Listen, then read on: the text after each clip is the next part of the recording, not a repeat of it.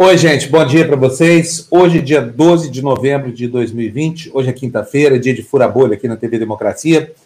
Bom dia para você. Meu dia começou todo torto hoje. Sabe quando você sai da cama assim, três horas depois da sua hora, olha no relógio e fala: Meu Deus do céu, deixei todo mundo esperando. Foi, foi, foi péssima a experiência aqui. Eu odeio perder a hora, sabe? Eu sou obcecado com, com cumprir compromisso na hora certa, porque não acho certo deixar ninguém esperando, né? Então, agora, imagina quando isso acontece num ambiente como esse aqui, em que você tem 600, 700 pessoas te esperando e você fracassa né, em cumprir seu compromisso de uma, de uma forma voluntária, porque seu despertador não tocou. E aí você faz um jornal que chama Despertador, né? Foi aquele susto que hoje de manhã, na nossa edição de número 193, 193 programas depois, aconteceu o que eu temi desde o começo, perdi a hora.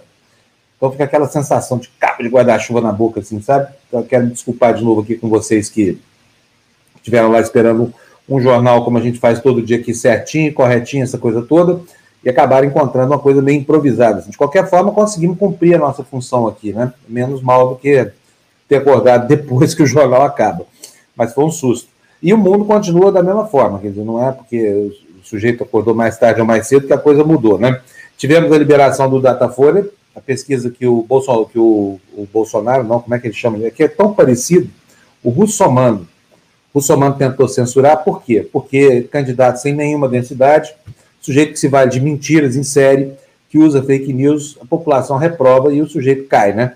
O cara teve a faca e o queijo na mão, mas é tão estupidamente burro, como político que é, que está aí colhendo o que plantou. Ou seja, 49% das pessoas dizem que não votariam nele de jeito nenhum.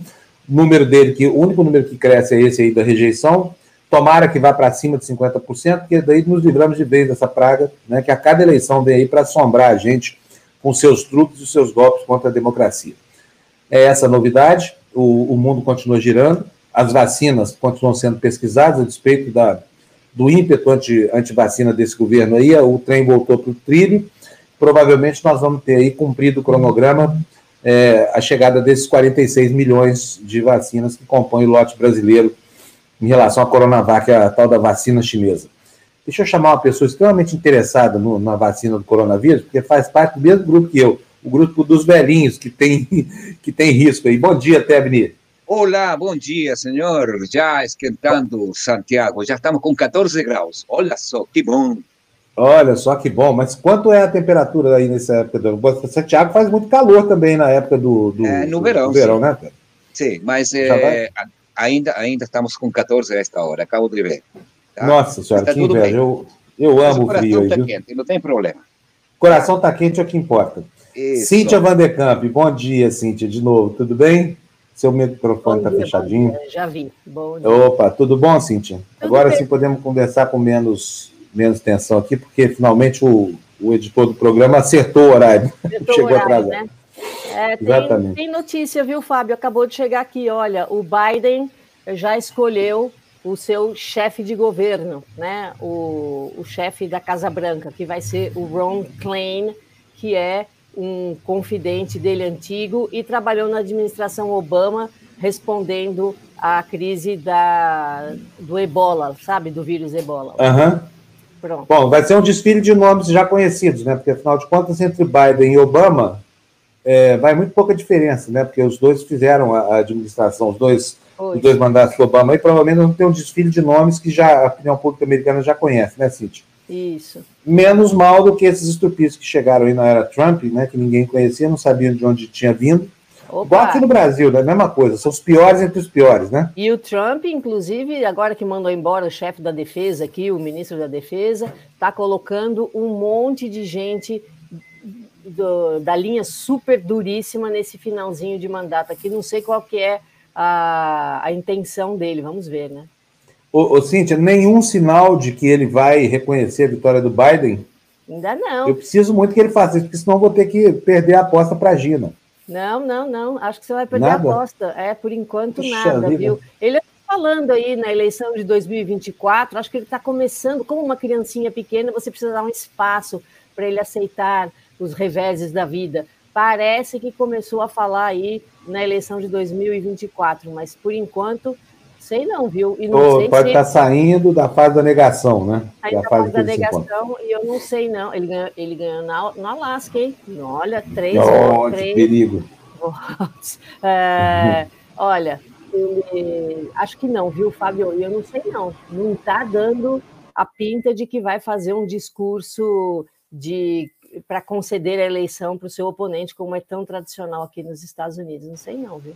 Estou ah, esperando, então, já que vai romper a tradição, que levem logo a camisa de força, porque ele vai ter que sair da Casa Branca, né? Poderiam. Olha, seria. É, ontem foi a primeira aparição dele em quase uma semana. Ele foi lá no, no cemitério de Arlington, porque ontem foi o, o, Dia dos Veteranos aqui, então ele foi lá colocar a coroa de flores na, no túmulo do soldado desconhecido.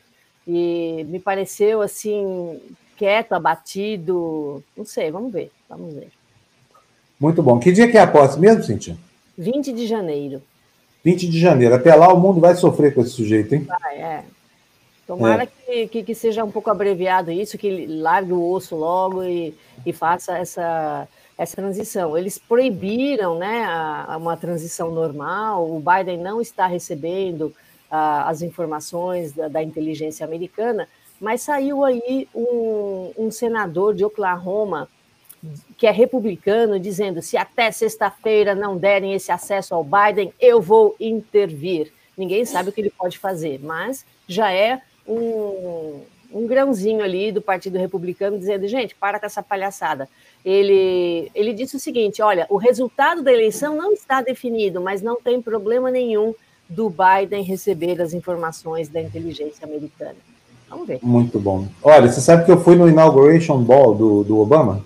Foi? Você é muito chique, Foi. hein? Não, mas eu fiquei na porta. eu fiquei cobrindo lá na porta só, porque a gente não passa nem perto, né? A cerimônia, e eles fazem, hein? Não é igual aqui no Brasil. O último presidente que fez o baile de, de, da, da posse foi o Fernando Henrique Cardoso. Depois não teve mais.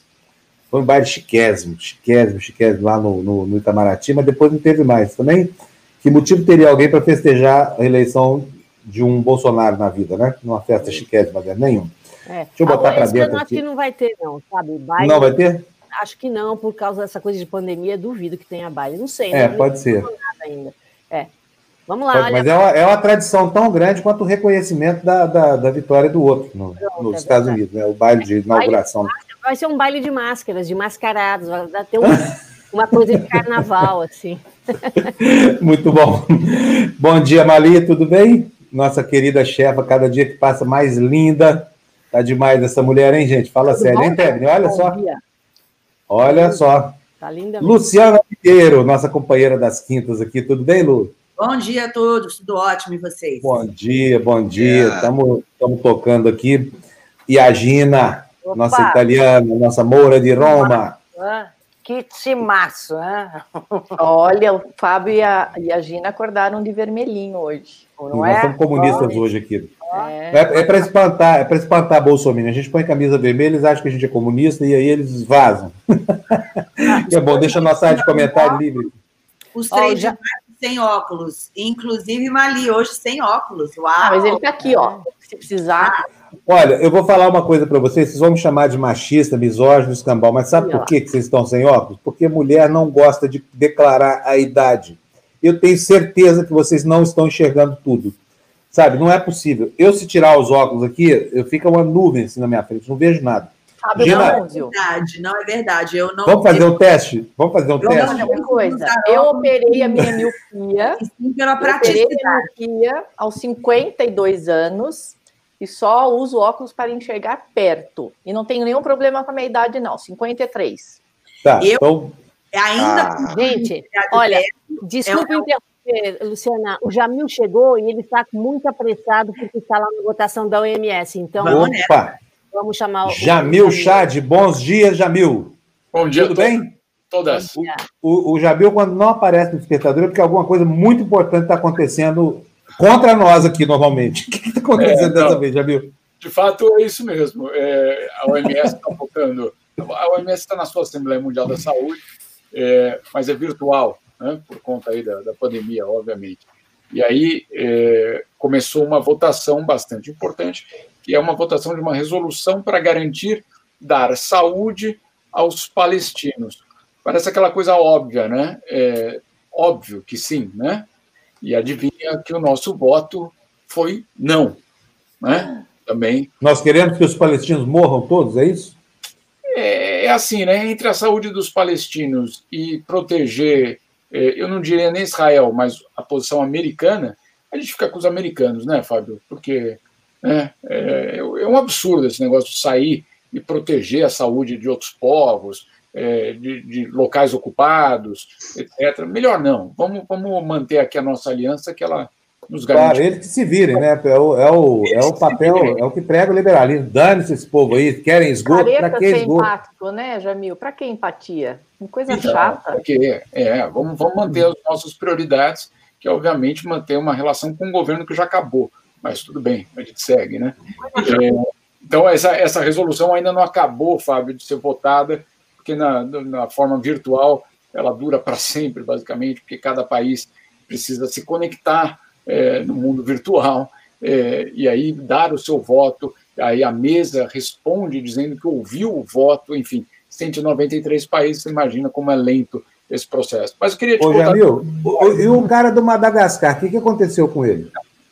Então, o mundo virtual tem essas belezas, né? Então, o delegado de Madagascar, que estava Madagascar, é, a hora que ele se conectou, ele estava no carro dele.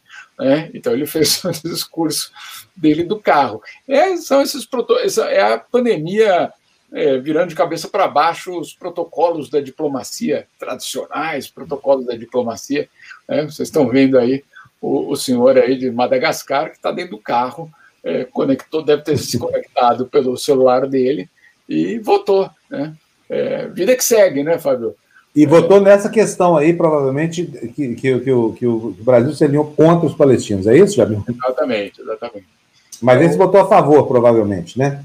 Ah, esse votou a favor. Na verdade, na, na América do Sul, ou pelo menos até agora que eu estava acompanhando, todos votaram a favor. Né? É, porque é uma coisa. E aí todos é do Chile a Cuba. Né? É, não é só é, Cuba, Venezuela, Bolívia, etc. Não, não, não. Do Chile a Cuba, na América Latina, ninguém votou contra. Né? Porque é uma, é uma, não é uma questão de ideologia. Né? Não é uma questão, ah, será? Não, não é. Né? Mas, enfim. É, e o pessoal aí que mora no Chile sabe muito bem que o governo do Chile não é de esquerda, né? Não dá para chamar o governo do Chile de esquerda. né? Ô, Jamil, então, quem, que, que, que, é que, o que, que o Dr. Chad andou fazendo? Quem é esse cara que o, que o Mário. Quem é esse Mário que o Dr. Chad, vosso pai, operou e tudo mais, que está lá no seu Twitter? Que história é essa? Conta para nós. Você encontrou uma referência do seu pai no livro? Eu também estou tentando descobrir o que, é isso, Fábio. É um livro, é, conta, é um livro de ficção, e de repente tem o, o personagem vai se consultar com o meu pai. É, é, é muito curioso, né? Porque claro que o autor deve ter sido deve ter sido o autor que foi se consultar com ele.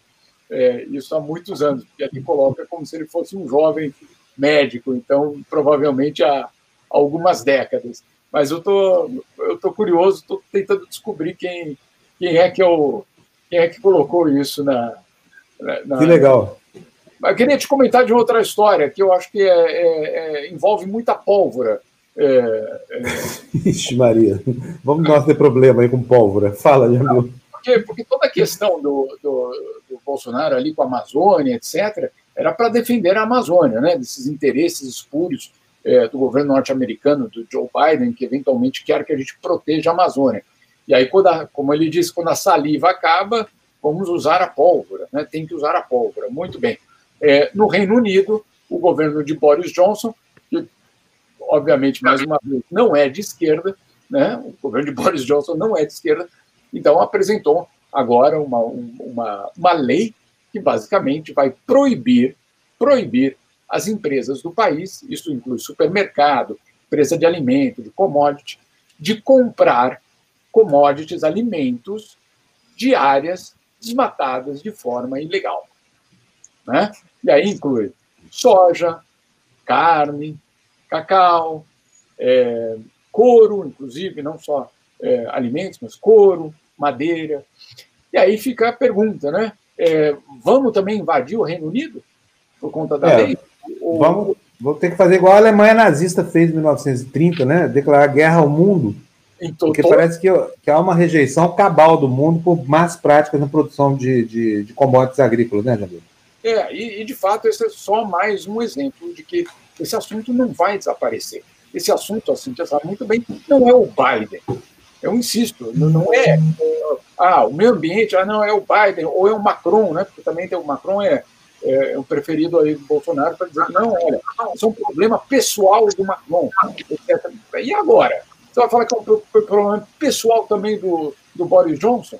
É, vamos lembrar quem é o Boris Johnson, né? O Boris Johnson não é, não tem nada é, de socialista, ambientalista, é, ativista, é, direitos humanos, nada. Ele é um populista, né? É, muito, com muitas características muito próximas do, próximo, do próprio governo brasileiro.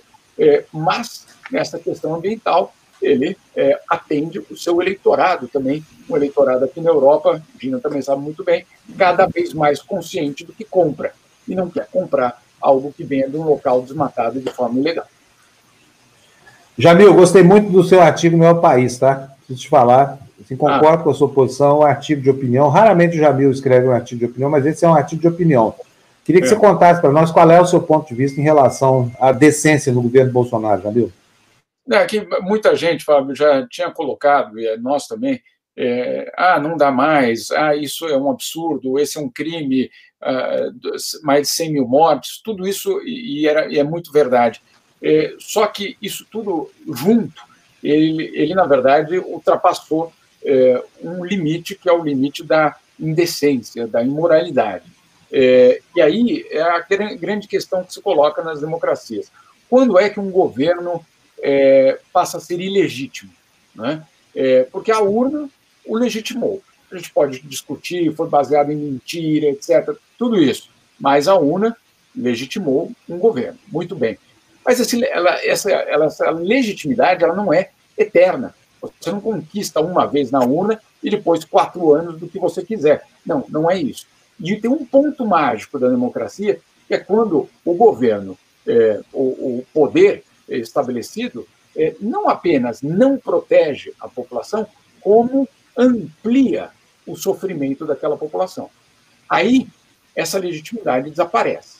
Né? Então, a gente está nesse ponto, porque justamente você tem alguém que torce contra uma vacina, que usa cadáver para é, fazer política, que obviamente ignora a ciência, que obviamente ignora o meio ambiente, etc. Ou seja, amplia, amplia é, o sofrimento da sua própria população, daqueles que votaram contra ou a favor, tanto faz, tanto faz. E basicamente o, o, o artigo era de que a gente precisa parar agora é, e pensar, quer dizer, não é só ficar distribuindo pelo WhatsApp memes engraçados, que eu, eu gosto muito deles.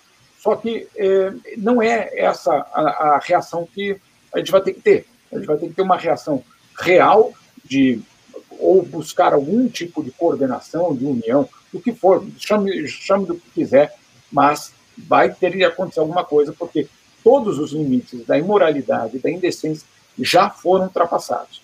E aí a gente pergunta: o que é que fica de legitimidade desse governo? Não adianta me dizer que foram 50 e tantos milhões de votos lá há dois anos. Desde então, é, o que a gente viu foi uma política deliberada, deliberada de usar cadáver é, como plataforma política. Isso não dá para aceitar numa democracia. Tem toda razão, Jamil.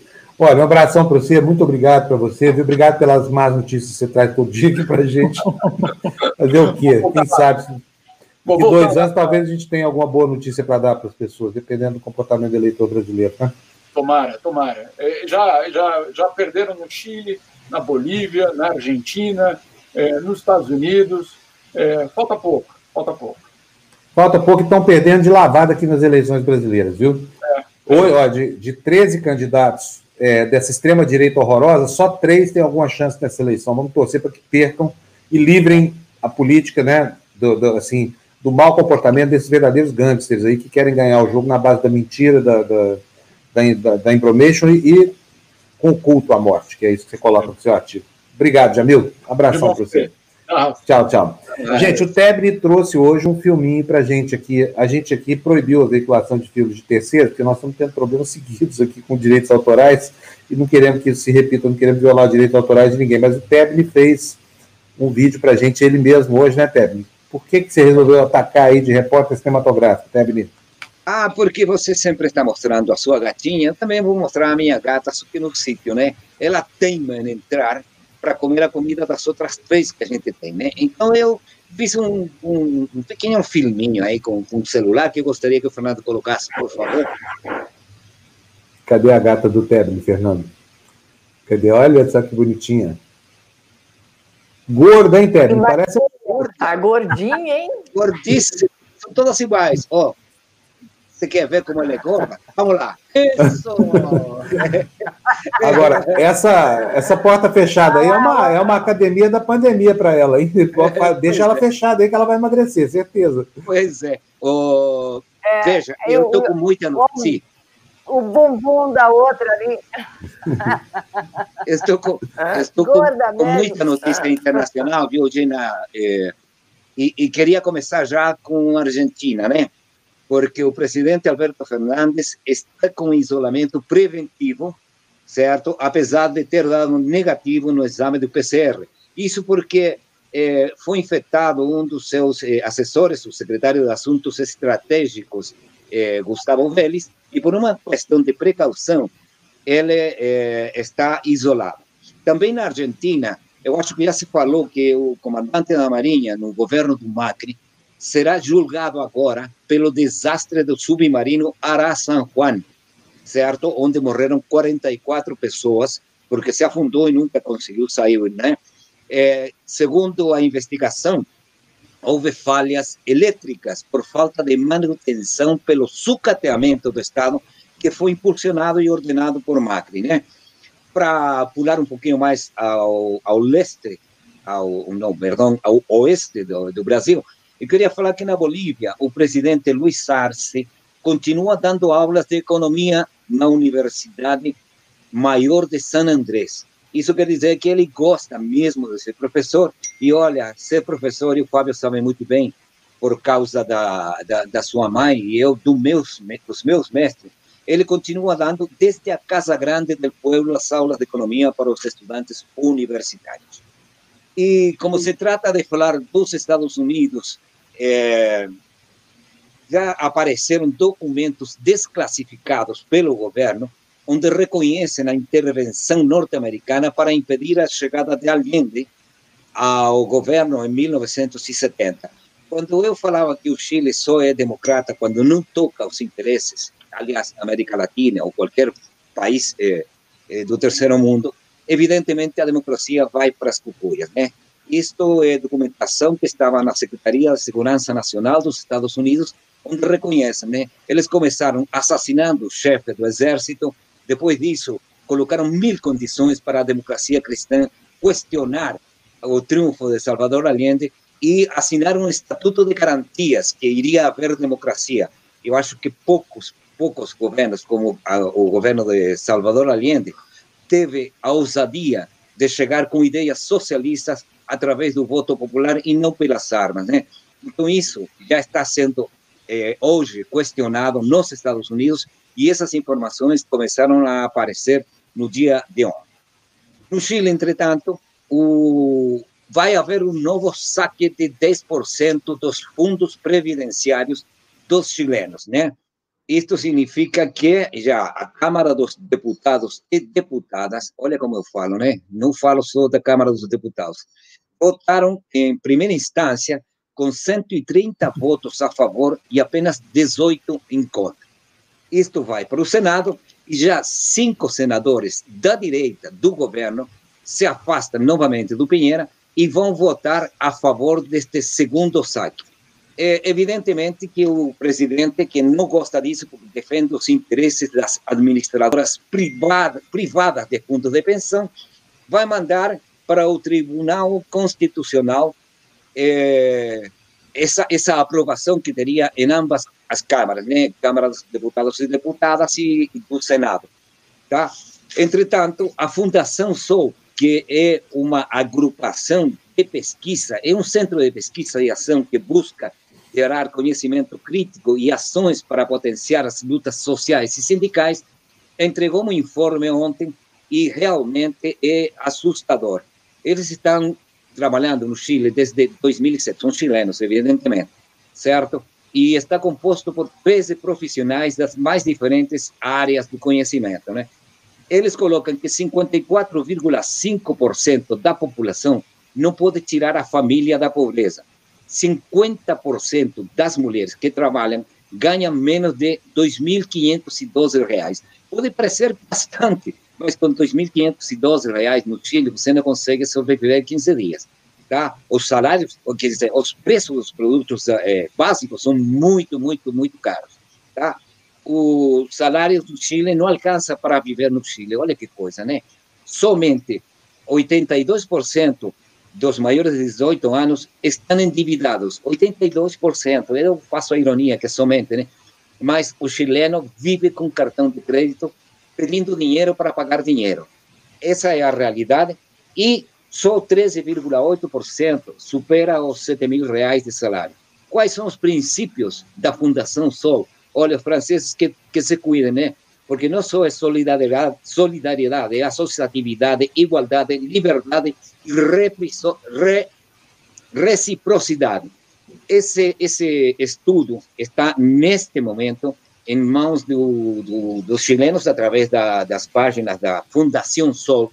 Vocês podem conferir, quem quiser saber mais a respeito da situação que está passando, que está atravessando o Chile e que tem o presidente com um índice de aprovação mínimo, já é muito escasso, e o mais provável é que na mudança de governo volte novamente a ganhar o que hoje é a oposição. Era isso que eu tinha para falar. Agradeço o tempo, porque na verdade estou a dois minutos do primeiro entrevistado. Tá bom? Imagina, você tem tempo livre aqui, Kevin.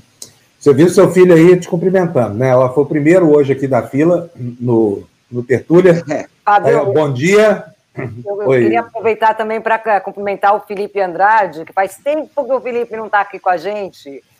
Né? Já vou, é, já, já vi o Felipe lá embaixo, deixa, vou chegar lá já já. Aí o Victor está dizendo, pela primeira vez inaugurando o chat na minha folga. Vai lá, Ted, já estamos conectados para saber da América Latina. É incrível como esse pai e esse filho são, são grudados um no outro aí, hein? É, pois hein, é, Ted? os filhos e as gatas. É, exatamente, os filhos e as gatas. e aí o Felipe... O Felipe hoje mandou até um elogio para mim, ó. Bom dia, Fábio, seu lindo. Bom dia, ah, Felipe ele, Lindão. Ele está elogiando todo mundo, até eu ganhei. É, aí, um Mas você é lindo mesmo, Pedro. Você é diferente, minha. Não, não exige nenhum esforço assim, de criatividade, não, né? Tebni, mas o fato do Felipe estar tá elogiando todo mundo não desmerece. Cada elogio não, dele é um prazer para todos nós. É, é verdade, é verdade. E, então tá bom. Não, dois Sim. segundinhos. É, é, é, em homenagem também à Lu, é que ela, a, ela nos apresentou a Lerê, né? E a Lerê virou. A, a nossa, eu, eu amei conhecer a Lerê também, viu? A Lerê é. mora perto de você aí, né? Em Verona. Verona. Sim. Então, né? bate, Lerê. Beijo, Lerê. Te espero Gente, já às 8 horas no Indignada. Uh, deixa eu contar para vocês como é que vai ser o programa de hoje. Daqui a pouquinho, nove e meia da manhã, mais uns minutinhos aí, ela entra aqui, a Renata Souza, candidata do PSOL lá no Rio de Janeiro, a gente vai ouvi-la. Vamos ter às 10 horas o entrevistado, faz tempo que eu estou querendo trazer para cá, ele nunca pode, porque a agenda dele está sempre muito corrida, e a, e a opinião dele agora é fundamental sobre várias coisas, sobre a geopolítica global, especialmente sobre o papel dos militares brasileiros, que é o fulcro dessa entrevista aqui. Quem vai vir é, falar com a gente aqui às 10 horas da manhã é o Marcelo Godoy, excelente repórter do Jornal Estado de São Paulo. O, o, Estado de São Paulo é o jornal que tem as melhores fontes na área militar, tá? Uma é o Marcelo Godoy, que virou um especialista em, em guerra, essa coisa toda, e a outra é a Tânia Nogueira, que é repórter em Brasília, que é filha de militares, essa coisa toda, sempre teve muita facilidade em entrar nessas hostes aí, impenetráveis para jornalistas que não têm um pezinho na, na caserna. E ela faz isso com toda a competência então hoje nós vamos conseguir falar com o Godoy aqui. A Tânia ainda não consegui, tá?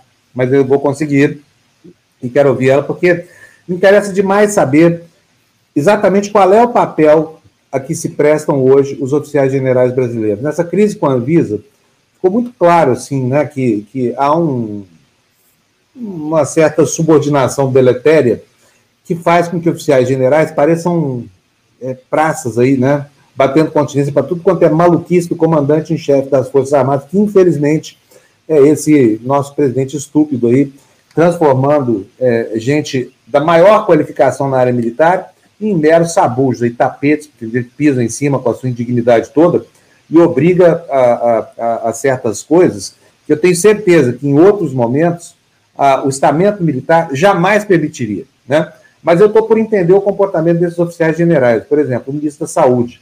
O que esse cara faz ali? Cadê a altivez dele? Onde é que está a altivez? Uma humilhação atrás da outra, é uma, uma jogada para desqualificar a própria ciência, o SUS, essa coisa toda atrás da outra, e o cara está lá. Qual é a vantagem que tem? Resistindo de forma a, a constranger as próprias Forças Armadas, porque não abre mão do seu galardão, está lá na ativa, né? É, é, chega na, na, na, ativa, permanece assim, afrontando as Forças Armadas. E agora, né, com, essa, com essa lufada de, de, de reatividade aí, o bolsonarismo volta a colocar o estamento militar em xeque, na sua capacidade de suportar humilhações. Nós estamos querendo saber disso tudo. E às 10h30 da manhã, quem vai falar não. conosco é o senador Alessandro Vieira. Não vai, não vai. Oi? Ele acabou de cancelar, Fábio. Olha aí a mensagem. Ele cancelou? mensagem da Andréia. Marcelo. Ah, então cancelou o senador Alessandro Vieira, que pena. Não, não, Marcelo Ah, o Marcelo Godoy, cancelou? Não, não, gente. não, não, gente, não. Não? É só o senador Alessandro Vieira, às 10h30, que cancelou, tá bom? Muito bom. Então, não vamos ter aqui o senador. Que bom que o Marcelo Godoy vai falar com a gente, que é importante mesmo aqui é o, é o senador Marcelo Godoy. O senador Alessandro Vieira protocolou lá no, no, no Senado um pedido para ouvir a Anvisa e o Instituto Butantan. Porque até agora essa história não está resolvida, sabe? Não pode acabar assim, ah, ninguém errou. Não tem isso. Alguém errou dolosamente. Na minha modesta opinião, à luz de tudo que já, que já se sabe, o erro, obviamente, foi da Anvisa. Porque a Anvisa, não, ao solicitar informações que faltavam, que o Butantan realmente parece que não enviou, não esperou chegar essa, essa resposta.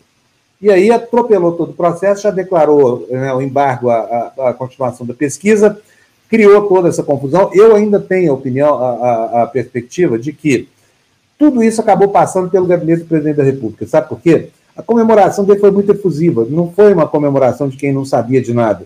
Não foi informação de quem é, recebeu uma informação apenas de natureza técnica, porque, obviamente, atrapalhar essa pesquisa é um objetivo declarado do Bolsonaro. Ele já se insurgiu três vezes contra ela. Não é, não é uma só. Se fosse uma só, já, já seria grave, mas não daria para falar, ah, não, isso não é uma campanha que ele está fazendo, essa coisa. É obviamente uma campanha, é uma campanha xenofóbica que tem por objetivo tirar da, da, da, do, horizonte dos brasileiros um produto pelo qual o governo vai gastar alguns bilhões para importar da China, que é feito em parceria com o Instituto Butantan, mas é, a propriedade intelectual é da Sinovac lá na China. Então, não me parece razoável nem sensato que a gente acredite que não houve nenhum ingrediente político nisso. E se houve, ele tem que ser esclarecido. E mais, se houve mesmo, se for o Bolsonaro quem mandou parar esse negócio e o almirante lá da Anvisa resolveu dar sequência a isso, envolveu a área técnica dessa polêmica sem necessidade, aí a coisa é de uma gravidade incrível. Por isso, pedidos como esse do senador é, Alessandro Vieira são muito importantes para a gente entender o que de fato aconteceu e até que ponto, saber até que ponto a vontade de atrapalhar a nossa vida move a máquina da administração pública federal hoje em dia. Vocês não acham importante isso? É, outra coisa que, que eu gostaria de comentar com vocês aqui é sobre o destempero do, do Paulo Guedes. A gente deu mal isso aqui ontem, já não é notícia nova mais, mas eu gostaria de saber a opinião de vocês cinco aqui. Quando o ministro da Economia de um país diz que o país está próximo a entrar por um processo hiperinflacionário em tom de comemoração, usando isso como um alerta para conseguir enfiar a goela abaixo do país uma pauta que provavelmente o país não quer discutir, vocês acham que ele está cumprindo seu papel? Mas o papel do ministro da Economia não é diante da eventualidade de um quadro como esse, gravíssimo, porque trata-se de hiperinflação, foi o que o Paulo Guedes falou. Vocês não acham que ele devia estar atuando no sentido de evitar que esse quadro se instalasse e não de usar o alarde para tentar obter alguma vantagem política que ele não consegue pelos seus próprios meios? Quem quer falar Fábio, sobre isso? Fábio, o Paulo é. Guedes, desde entrou, a gente sabe qual é a agenda dele. Ele está legislando em causa própria. Ele não está nem aí para a economia do país. Ele está trabalhando para o mercado financeiro e para banco. Simples assim. O que, que ele fez até hoje? E está tá esperneando porque ainda não conseguiu privatizar o que queria. Está puto com é, isso. Aliás, não conseguiu privatizar nada. Né? Nada, não conseguiu privatizar tá nada. E fica explorando o país. Ele Olha, é um especulador, Mas, é. escola de Chicago, liberalista, e está fazendo o papel dele em causa própria, dele e do mercado. Acabou. Isso a pergunta que eu faço é se é papel de um ministro de Estado ficar apavorando o país com algo que é da competência dele evitar, né? A título de uma, de uma especulação negativa que pode fazer com que o país... Agora, sabe de uma coisa? Gina, olha só, na Itália, quando o ministro da Economia fala que vai haver hiperinflação, eu acho que ele não dura dois dias, né? Mas nem isso. Inteiro, não. não. acontece que na Itália o, o, fantasma da inflação, esse trauma do brasileiro, simplesmente aqui não, não, não se fala de inflação. Se fala de uma outra questão que é o spread. O spread, que é a diferença entre os títulos de Estado, entre os títulos comparados com os títulos da Alemanha, né? Então, isso daí. Mas a respeito dessa declaração do, do Guedes, eu gostaria de chamar a atenção também para a declaração do Rodrigo Maia, não é? Que ele falou que se as reformas essenciais não fossem aprovadas, o dólar em janeiro chegaria a sete é. reais, que mais ou menos é, é, é, o mesmo discurso do, do Guedes, né? Então, sabe, será que tem alguma coisa combinada entre eles? É, é um, é um discurso difícil da gente entender qual é o sentido que isso tem, porque, obviamente, é para assustar o país. Agora, não sei se vocês perceberam, que o mercado deu uma banana para o Paulo Guedes. Não aconteceu nada, não caiu a bolsa, o dólar não subiu, não aconteceu nada. Eu acho que, a, Fala, a questão, é, Fábio, é de novo o governo tentando uh, um bode expiatório para os problemas que já existem e que se agravarão certamente no futuro, né? Então é mais uma vez o ministro Paulo Guedes colocando a culpa no Congresso por uh, não resolver os problemas de, das reformas, etc. e tal, e por causa disso o país vai, vai mal. É, no meu entender, é isso, né? E com relação à questão da Anvisa e Instituto Butantan, fica evidente uma má vontade entre a Anvisa e o Instituto, né? E isso vem, se vocês lembrarem, desde aquele primeiro momento em que houve o pedido para compra das vacinas, para que a Anvisa aprovasse a compra das vacinas, mesmo ainda sem a autorização e a validação da Anvisa, mas para que já tivesse esse material aqui, caso ele fosse de fato aprovado, inclusive para os testes e tal. E a Anvisa falou: ah, tá bom, nós vamos ter uma reunião no dia tal, mais lá para frente, aí a gente discute. E o Butantan falou: escuta, estamos no meio de uma pandemia, estamos agilizando a vacina, será que não dá para vocês se reunirem antes para decidir isso antes? Tem que esperar a reunião? E, de fato, a Anvisa acabou, então, antecipando essa decisão, mas com a rusga. Fora, óbvio, a interferência do governo federal, do presidente Jair Bolsonaro, que eu acho que também está é, evidente nessa má vontade do órgão. Né? A Anvisa deveria estar colaborando com o Instituto Butantan, com o Adolfo Lutz, com todo mundo que está estudando aí uma vacina, para que a solução venha o mais rápido possível. Não só para o Brasil, para o mundo inteiro. Esses testes no mundo inteiro, né? Gente, é desculpa novamente, mas a nossa convidada já está esperando. Isso, é. muito, Eu vou, vou trazê-la aqui para vou trazê-la aqui para a nossa roda agora. Olá, Renata Souza, candidata do PSOL no Rio de Janeiro, tudo bem? Ah, seu microfone, Renato. A frase que mais, a gente mais fala aqui: seu áudio está fechado. Tem que abrir. Cadê, cadê, cadê? Abri. Aí, agora sim. Tudo bom, Renato? Bom dia. Bem-vinda. Como é que vocês estão? Obrigada. Tudo bem. Renato, vou colocar aqui na tela o, o Datafolha, porque a primeira pergunta que eu vou te fazer não é uma provocação, não, mas é, é bem importante a gente. É, opa, tá aí, desculpa. Eu te acabei tirando aqui, peraí, deixa eu compartilhar de novo. Vamos lá. Jornal Globo, né? Tá aí o Datafolha de hoje, está aqui em São Paulo também. Cenário estável na reta final, Paz mantém liderança, Crivella, Marta Rocha e Benedita seguem empate técnico. De acordo com essa com esse levantamento do Datafolha, olha, você está aqui, aparece com 4% dos votos. Aí eu, a gente sabe da confusão que aconteceu aí no começo dessa campanha, o Freixo quis se lançar candidato, o brigou com, com o pessoal aqui de São Paulo, essa coisa toda. Mas pergunto para você o seguinte: diante da vitória de um candidato de direita como Eduardo Paes, não era hora da esquerda somar os votos para ver se elege ou Marta Rocha ou Benedita? Bom dia para você. Bom dia, bom dia, mulherada. Eu tô vendo que a mulherada é a maioria aqui hoje. Mulherada manda aqui. Bom, bom, a tentativa de união da esquerda foi feita lá atrás, o pessoal foi protagonista nesse processo, junto aí com os esforços do Freixo. Isso não ocorreu, infelizmente. E agora o que temos é isso: duas eleições, a de primeiro turno e a de segundo turno. E, por óbvio, eu acho que as, as estatísticas, as pesquisas são importantes, elas revelam para a gente é, uma situação por onde podemos caminhar, mas, evidentemente, para o pessoal, em especial aqui no Rio de Janeiro, as pesquisas elas não mostram a real capacidade que o partido tem. Isso em outros momentos, né? quando o Tarcísio era candidato, a pesquisa dava na última semana para ele 2%, 3%, e ele chega a 9%. Enfim, é, não dá para o pessoal fazer política em cima de pesquisas é, de Ibope. O Freixo, ele próprio, já foi vítima disso, ainda concorrendo é, para a Prefeitura do Rio de Janeiro.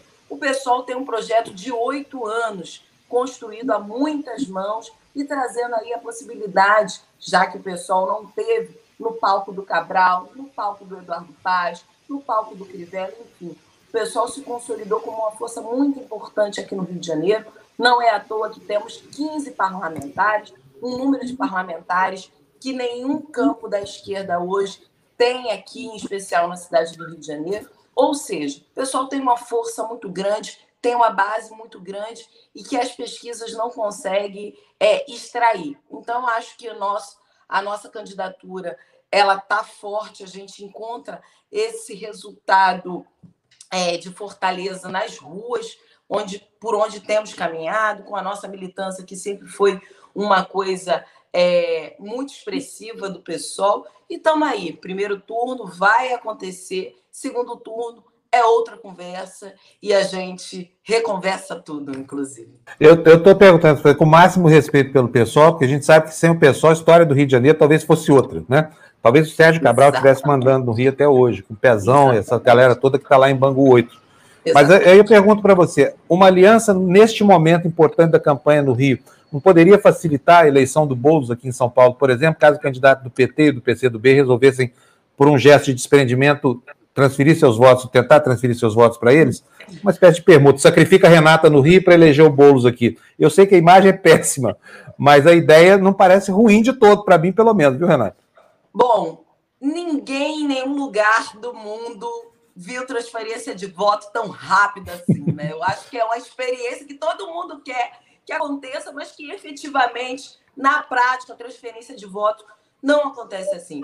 Boulos vai para o segundo turno, com certeza. Todos podem manter as suas candidaturas. Eu acho que são candidaturas legítimas. E se o campo da esquerda, esse campo progressista, não fez o seu papel antes da eleição, é muito ruim deslegitimar candidaturas postas com a base dos partidos, com a base de sustentação desses partidos. Ou a gente entende que precisamos ter um plano de ampliação em tempo hábil, ou não adianta ficar com medo do Crivella, ficar com medo é, do Russomano, enfim. É para a gente centrar força naquilo que temos hoje e temos duas eleições, primeiro turno e segundo turno. E por óbvio, né, tem muitos pedidos de voto útil e aqui no Rio de Janeiro o voto útil não está indo para o campo da esquerda, é importante dizer isso. É, aqui em São Paulo também não. Quem quer perguntar para Renata? Eu quero perguntar assim, Renata. É, bom, você é deputada estadual, né? É, é, por um acaso não sendo eleita prefeita, imagino que você volte, né? eu queria saber como é que está a situação do Rio de Janeiro. A gente viu números aí assustadores da, da dominância da, da milícia, uh, do tráfico de drogas, mas especialmente a milícia agora. É, nós estamos vendo candidatos é, em vários locais do país, inclusive hoje a notícia de um atentado que aconteceu ontem contra a candidata a prefeito de São Vicente, né, um atentado a tiros também, outros candidatos. Enfim, a coisa está muito violenta. É, eu queria então sair um pouco dessa coisa da eleição imediata, mas o, o que vem por aí agora no Rio de Janeiro, o que é possível fazer para reverter isso? Bom, a violência política é uma realidade no Rio de Janeiro. Foi daqui, é aqui o solo que gestou o bolsonarismo, a política do medo, a política do ódio, A tentativa do bolsonarismo de legalizar as milícias, eu acho que isso é central e a gente não pode esquecer nunca desse processo de é, não só omissão, mas de contemplação que se teve junto às milícias no Rio de Janeiro. Em especial no que tange à Prefeitura do, do Rio, né? Nós, do pessoal, Freixo, fez um, um processo de CPI das milícias, garantindo ali a possibilidade, com muitas propostas efetivas, de barrar o poderio econômico e político das milícias. A gente não teve um retorno a contento nem do governo federal, nem do governo estadual, nem do governo municipal.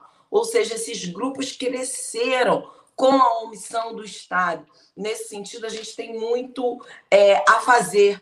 Claro que a Prefeitura do Rio de Janeiro poderia, por exemplo, aqui com as milícias que dominam a Zona Oeste, fazer todo um processo de licitação individual, por exemplo, com relação é, aos motoristas de vans. E isso não foi feito. E nós faremos, evidentemente, porque a gente não tem rabo preso com as milícias. E tem um, um outro elemento importante que o Crivella agora tentou emplacar, que foi o puxadinho, dando condições das milícias que estão fazendo é, todo um processo de especulação imobiliária na Zona Oeste, de fazer prédios como os da Musema. Né? A gente precisa lembrar, foram dois prédios que, que vieram a chão, que vieram a desabar, matando 22 pessoas e evidentemente, a prefeitura tem as mãos sujas de sangue, porque aqueles prédios jamais poderiam ter sido erguidos. Então, é muito importante porque a prefeitura tem um papel fundamental em frear o poder econômico das milícias, mas não fez por leniência, por omissão, mas também por interesse político. Então, nesse sentido, nós estamos aqui. Esse, o pessoal foi o que se consolidou no combate às milícias no Rio de Janeiro e, por óbvio, né, é, essas milícias matam todos os dias. A gente está vendo a Talíria Petroni extremamente ameaçada, inviabilizada, inclusive, de exercer o seu direito a voto nesse momento, porque precisou sair do Rio de Janeiro.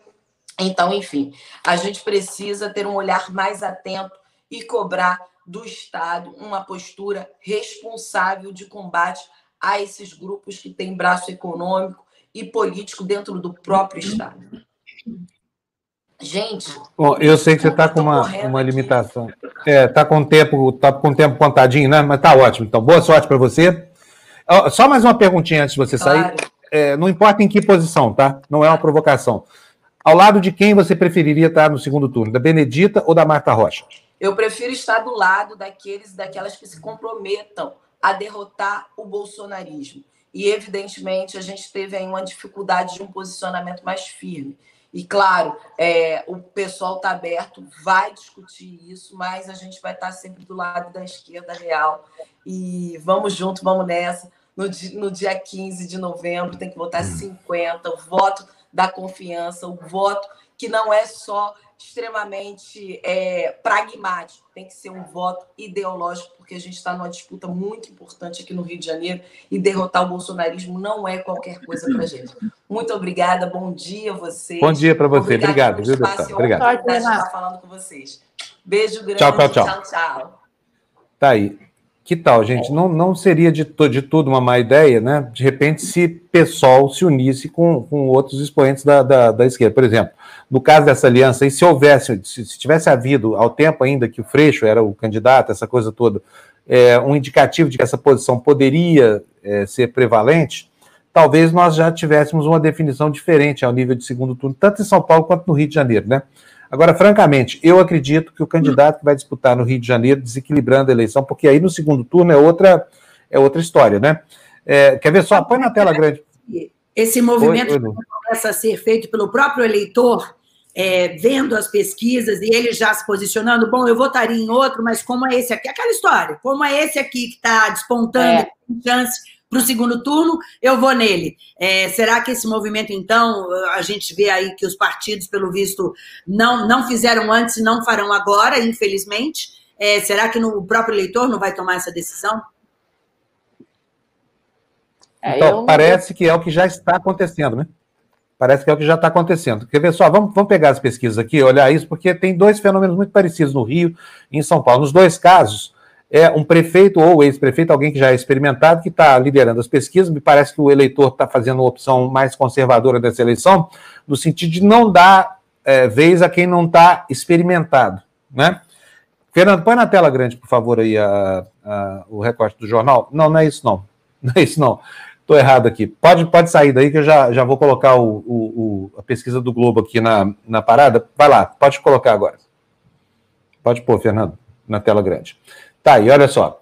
Como é que tá lá no Rio de Janeiro? Olha só, o Paz tinha 30%, baixou, olha, aqui a curva dele aqui, ó, baixou para 28%, depois subiu para 31%, agora está em 34%. A rigor, não andou muito, quer dizer, é um voto que está estabelecido desde o começo, mais ou menos o mesmo patamar. Cerca de um terço da população do Rio de Janeiro preferem votar no ex-prefeito Eduardo Paes. Aí, olha, aqui embaixo, no, no, segundo escalão, tem três candidatos mais ou menos embolados, né? Porque a, a Benedita já parece estar tomando uma distância desse segundo pelotão. Que quem são esses candidatos? Vamos pegar aqui a linha verdinha. A linha verdinha é Marcelo Crivella. Olha aqui, ó. Começa em 14, baixa para 13, sobe para 15 e volta para o que tinha no momento inicial, 14%. E se tratando de um prefeito da, da má qualidade desse Crivella, eu acho que até é muito, sabe? Mas é muito mesmo. Aí vamos pegar aqui essa linha azul. Olha, essa linha aqui, olha. Esse candidato aqui, quem é? Esse candidato aqui é Marta Rocha. Essa aqui é que eu acho que é o elemento que pode desequilibrar a disputa. Olha, ela começa com 10, vai para 13, volta para 13, cai para 11. Caiu, mas caiu dentro da margem de erro. Está muito próximo aqui do voto no Crivella. Então, se houver um movimento de convergência das esquerdas, e por isso a pergunta que eu fiz para a Renata, essa diferença de três pontos, bota na tela, Fernando. Tirou para quê, meu filho? Põe aí, homem. Isso, essa diferença de três pontos aqui, olha, não é nada, né?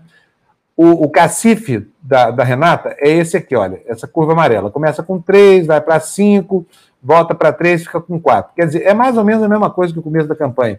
Que significa que não houve um movimento para valer. Aliás, não houve movimento para valer em lugar nenhum dessa curva. Será que o eleitor do Rio de Janeiro não está motivado o suficiente para refletir sobre qualidade de voto? Será que vai ficar esse quadro que está cristalizado desde o começo da eleição? Eu acho, sinceramente, que não. Mas aí vem outro elemento não houve debate no Rio de Janeiro. O eleitor não foi exposto à discussão das propostas dos candidatos. Quer dizer, ninguém sabe, na verdade, o que, que vai ser, qual é a plataforma que vai ser eleita, porque ela não foi confrontada. Né?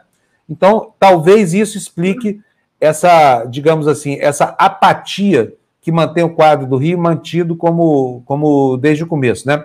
Agora, francamente, eu acho que a distância de Benedita para Crivella é, é muito grande a essa altura do campeonato. São seis, nada que não se possa tirar com um fenômeno aí de reta de chegada, essa coisa toda. Mas a candidata que tem viabilidade hoje, porque está muito próxima, é a Marta Rocha.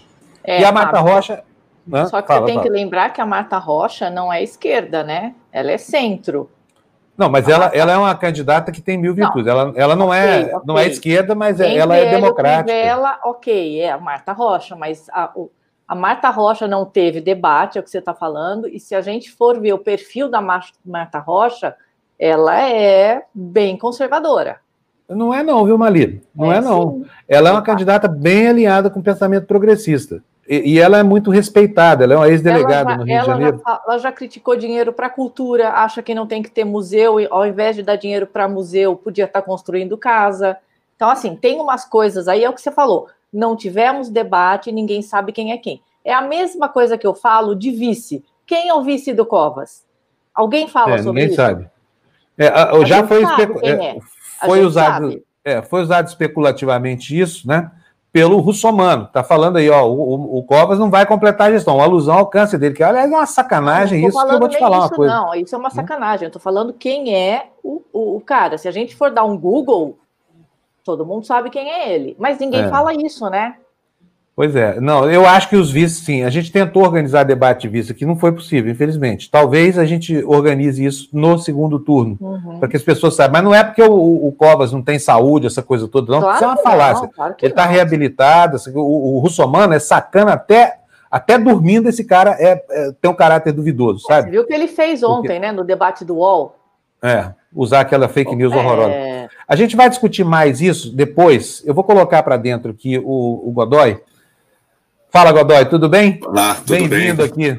Bom dia, o... bom dia a todos. Bom dia. Bom dia. O, o Godoy, faz tempo que eu estou querendo trazer ele aqui, porque ele é um baita especialista nessa questão é, da, da, da, geopolítica militar, essa coisa toda, e, e a gente aqui, Godoy, está muito encafifado com certas coisas que estão acontecendo no, no ambiente da política brasileira, querendo entender. Por isso que eu pedi para chamar você, eu tenho uhum. certeza que você vai ajudar a gente a entender. A começar pelo papel dos oficiais generais nesse, nesse, nesse governo, é, o que aconteceu nos últimos dias dá, assim, mostra para a gente uma tibieza na condução da, da, dos negócios da caserna, dos assuntos de natureza militar.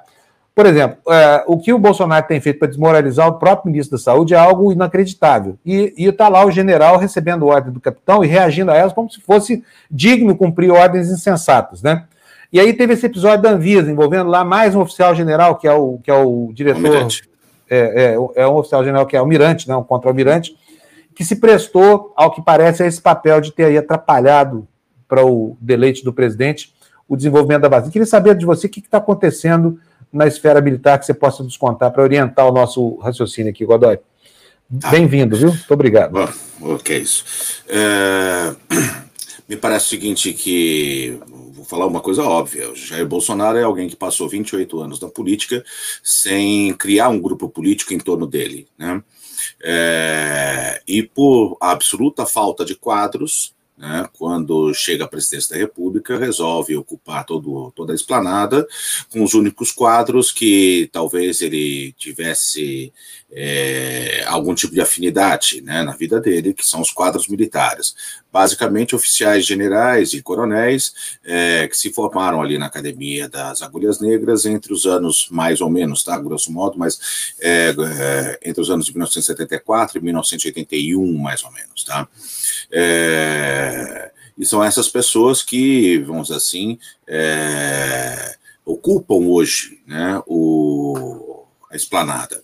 É, o que acontece é, é que talvez é, o governo Bolsonaro se caracterize por algumas ilusões. Né? Existia uma ilusão civil de achar que Sérgio Moro ou Paulo Guedes iriam de alguma forma tutelar o governo Jair Bolsonaro, existia uma ilusão militar também de achar que generais poderiam, em alguma medida, é, tutelar o capitão. Né? O capitão não se presta a esse tipo de, de coisa. Né? É, por mais que ele escute e seja influenciado, às vezes, por alguns conselheiros como o general Ramos, é, como o general Heleno, é, ele, em certos momentos, ele reage de uma forma muito instintiva, né? E aí cria situações como essa que a gente viu. Evidentemente que esses generais que estão lá não são prisioneiros de guerra, eles não são mantidos em cativeiro pelo, pelo presidente Bolsonaro. O que, que lhes interessa? Eles interessa, evidentemente, é, é, o, todos, todos os benesses do poder, né, é, que de certa forma os, eles, eles, eles, se viram excluídos nos últimos 30 anos. Né.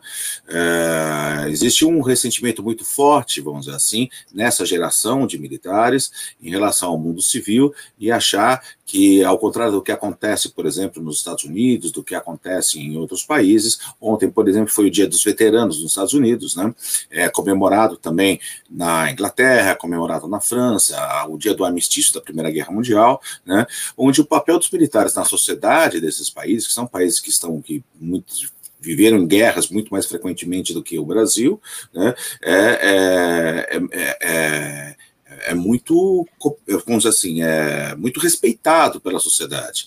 Aqui no Brasil, logo imediatamente depois daquela decisão, daquela frase, né, é, infeliz do presidente sobre ter pólvora ou não, que de certa forma o Mourão tem até uma tem até razão em dizer que isso se trata de um velho aforismo, né? É, mas uma frase profundamente infeliz, né? imediatamente a internet começa a, a, a, brincar com os militares, né? De uma forma, às vezes até desrespeitosa, né? Para eles, né? Isso deixa eles realmente muito contrariados. Então, essa, essa falta de reconhecimento social é algo que lhes incomoda profundamente. E talvez Jair Bolsonaro pudesse, na, na concepção deles, lhes garantir, de certa forma, esse reconhecimento. O que vem acontecendo é exatamente o contrário. Ele vem causando um desgaste forte às Forças Armadas, à imagem das Forças Armadas, é, e um desgaste também a, a, alguns desses militares. Mas veja, é, esses militares, eles sofrem um desgaste, como eu disse, eles não são prisioneiros de guerra, eles continuam lá. Né? Você, e acho até que eles continuam lá, porque eles não têm uma outra opção política. É, eles, quem tem voto, na verdade, é Jair Bolsonaro, né? não é Mourão, não é o general Ramos, não é o general Heleno. É, então, eles não têm uma outra opção. Né? E isso leva a essa, vamos assim, a, a, essa situação, que apesar do que a gente poderia chamar que, vez por outra, você pode surgir um desconforto, a forma como o Pazuello foi tratado no, no, no episódio da Coronavac, é, a forma como alguns outros oficiais foram tratados, notadamente Santos Cruz, etc. Mas, de toda forma, é, todos eles é, tiveram participação na construção da candidatura de Jair Bolsonaro né, na construção é, é, dela entre, entre o estamento militar né, e pela opção de que ela seria, naquele momento, um, um elemento aglutinador dos militares, né, uma espécie quase que de uma recriação de uma espécie de um partido militar, embora isso não tenha chegado propriamente a, a, a, se constituir. É um pouco polêmico se a gente tem, se a gente está de novo num novo período é, do que se poderia chamar de partido militar, como aconteceu em outras épocas da República. Né? Ferreira falava muito disso em relação aos anos 40, aos anos 30, aos anos 50 e 60. É, agora a gente vive um, um, outro período. Por enquanto, nós temos aí uma grande parcela de um determinado grupo de militares, né, um, é, essas turmas que eu acabei de nominar, né, é, que fizeram essa opção pelo bolsonarismo, é, essa adesão, isso significa é, cargos, significa salários, significa é, um, um, pedaço do poder, né? É, e para exercê-lo dentro de uma concepção de mundo que eles têm, que essas pessoas têm, que é muito próxima da concepção de mundo do Bolsonaro. Então, nenhum espanto, né? a verdade é, é, é, fundamentalmente essa. O que acontece, na verdade, o que, o que tem acontecido, que eu acho que é o fato político recente que deve se, se consolidar, provavelmente nesse, nesse final de semana, é, é uma possível derrocada de algumas das principais candidaturas de origem militar nas principais é, cidades né, é, do país. Né? É, você tem candidatos é, coronéis da Polícia Militar, é, é, espalhados por diversas cidades e que tem tido um desempenho pífio, né, pelo menos nas pesquisas por enquanto. Né. É, você tem notadamente, por exemplo, até o PT fez essa opção lá em Salvador, é, candidatando uma major né, a prefeito da cidade, e que também vem com um desempenho extremamente. É, é, é não razoável para o partido dentro do Nordeste, né? É, E isso, uh, isso talvez seja, vamos dizer assim, pode ser já um indício de que é, essa grande onda né, da, da, do bolsonarismo ou da extrema-direita, né, é, que veio de, arrastou, né, foi, é, entrou no mundo político com uma força enorme em 2018, parece que ela vem perdendo força, pelo menos nessas eleições municipais. É, alvíceras, né? Quem quer perguntar para o Godoy? Eu só ia falar para o Godoy que ele falou que os militares se ressentem muito da sociedade uhum. não, não reconhecê-los. Mas, assim, é, fica difícil, né, Marcelo? Porque, assim, o que representa os militares hoje para a sociedade? É uma turma que não tem seus salários mexidos, que nunca entram em reforma nenhuma, que tem os seus filhos com 50 anos recebendo todas as benesses e isso eles não enxergam, né? Eles acham que isso é, é, é para eles é, é, normal, né? Sim, de fato você toca num ponto importante. Eu, é, essa percepção do privilégio é uma percepção que é, evidentemente é, distancia, vamos dizer assim, aos militares da sociedade. Mas eu queria só dizer o seguinte: quando eles falam esse ressentimento deles em relação a esse reconhecimento social, eles é, imagina uma quantidade razoável de militares sai do Brasil e vai todo o tempo, tá? Oficiais ali, majores, é, é, coronéis, e vão fazer cursos no exterior, tá? É, imagina um oficial que sai aqui do Brasil e passa um ano, um, ano e meio é, em West Point, nos Estados Unidos, né? na Academia Militar Americana. E lá ele vê que, de repente, num jogo de basquete, num dia dos veteranos, os, os, os veteranos são homenageados. Né? Lá ele vê é, que um, um, vamos assim, todo o presidente da República, né, num dia como ontem, né, vai no cemitério militar, né, é, se lembrar dos, dos, das pessoas que caíram, né, em combate pelo país, né. É, essa, a, esse, esse, toda a polêmica que causou, por exemplo, durante a campanha americana, o fato de um jornalista americano ter é, descoberto a forma desrespeitosa como Donald Trump havia tratado os militares americanos que morreram na Primeira Guerra Mundial. Né? É, e o impacto que isso traz na campanha, toda a polêmica de Trump com John McCain, né? em função ah, dele, dele, dele, dele ter sido extremamente desrespeitoso com o senador republicano, veterano de guerra, né? É, é, e que foi prisioneiro na, na, durante a Guerra do Vietnã. Né? Aliás, ele acabou atacando todos os militares americanos, a honra, a dignidade dos militares americanos ao, ao desferir o ataque ao seu inimigo político, né, sim, sim, sim, de fato. Então, essa é, é isso que os militares brasileiros veem, tá? Eles, eles, eles veem dessa forma. De certa forma, é, uma nação deveria se ver, né, é, é, e respeitar, né, e ter um, uma, uma gratidão em relação ao seu exército não tenha dúvida. Aí nós teríamos que discutir uma outra coisa, que eu acho que passa não só a questão do privilégio do estamento, ou seja, uma reforma da Previdência que não os atingiu, né? Uh, aumentos salariais, a ocupação da máquina do governo, mesmo que não seja, alguns possam dizer, mas isso não somos nós, isso são as pessoas que aderiram individualmente a eles mas são 6 mil, né? É, são, são muitos militares né, aderindo individualmente a eles, né? É, a ponto de você olhar e falar que isso é um fenômeno, poderia ser chamado um fenômeno de classe. Bom, é, mas eu acho que vai um pouco, talvez, além disso. Tá? Acho que há um problema nos nossos militares, que é um problema que talvez eles não souberam resolver, como os militares souberam resolver após a Guerra da Secessão. Eu vou lembrar aqui um discurso uh, do Barack Obama, uh, quando houve um, quando um extremista branco entrou numa igreja na Carolina do Sul e fuzilou uh, sete negros, entre eles um pastor que era senador pela Carolina do Sul, senador no Senado da Carolina do Sul, né, eh, estadual é, em que ele, no meio do discurso, é aquele famoso discurso do Amazing Grace, né, que o Obama começa a cantar o Amazing Grace, e lá pelas tantas o Obama fala que tirar a bandeira confederada do Capitólio da Carolina do Sul não é um desrespeito com os veteranos do Sul que morreram na Guerra da Secessão. Veja bem, mas é apenas dizer que a causa pela qual eles lutavam não era uma causa justa, a escravidão não era uma causa justa. Pois bem, os nossos militares, ainda, infelizmente, alguns deles, muitos deles, né, o general Rocha Paiva, por exemplo, né, é, continuam, Bolsonaro, continuam se comportando em relação aos episódios em que o exército é, combateu uma espécie de guerra civil, vamos dizer assim, no país. Eu estou falando da ditadura militar, quando ele reprimiu parte da oposição armada e não armada né, ao regime, né, é, como se o exército representasse, é, como se o exército representasse naquele momento toda a nação. Não, o exército não representou toda a nação. O exército representou uma parte da nação. Só que esse exército precisa representar a nação como um todo. Infelizmente, muitos militares continuam a afirmar né, é, que eles tinham um lado naquela época e que continuam é, a afirmar a sua posição como se isso, como se ela fosse uma posição que representasse a todos.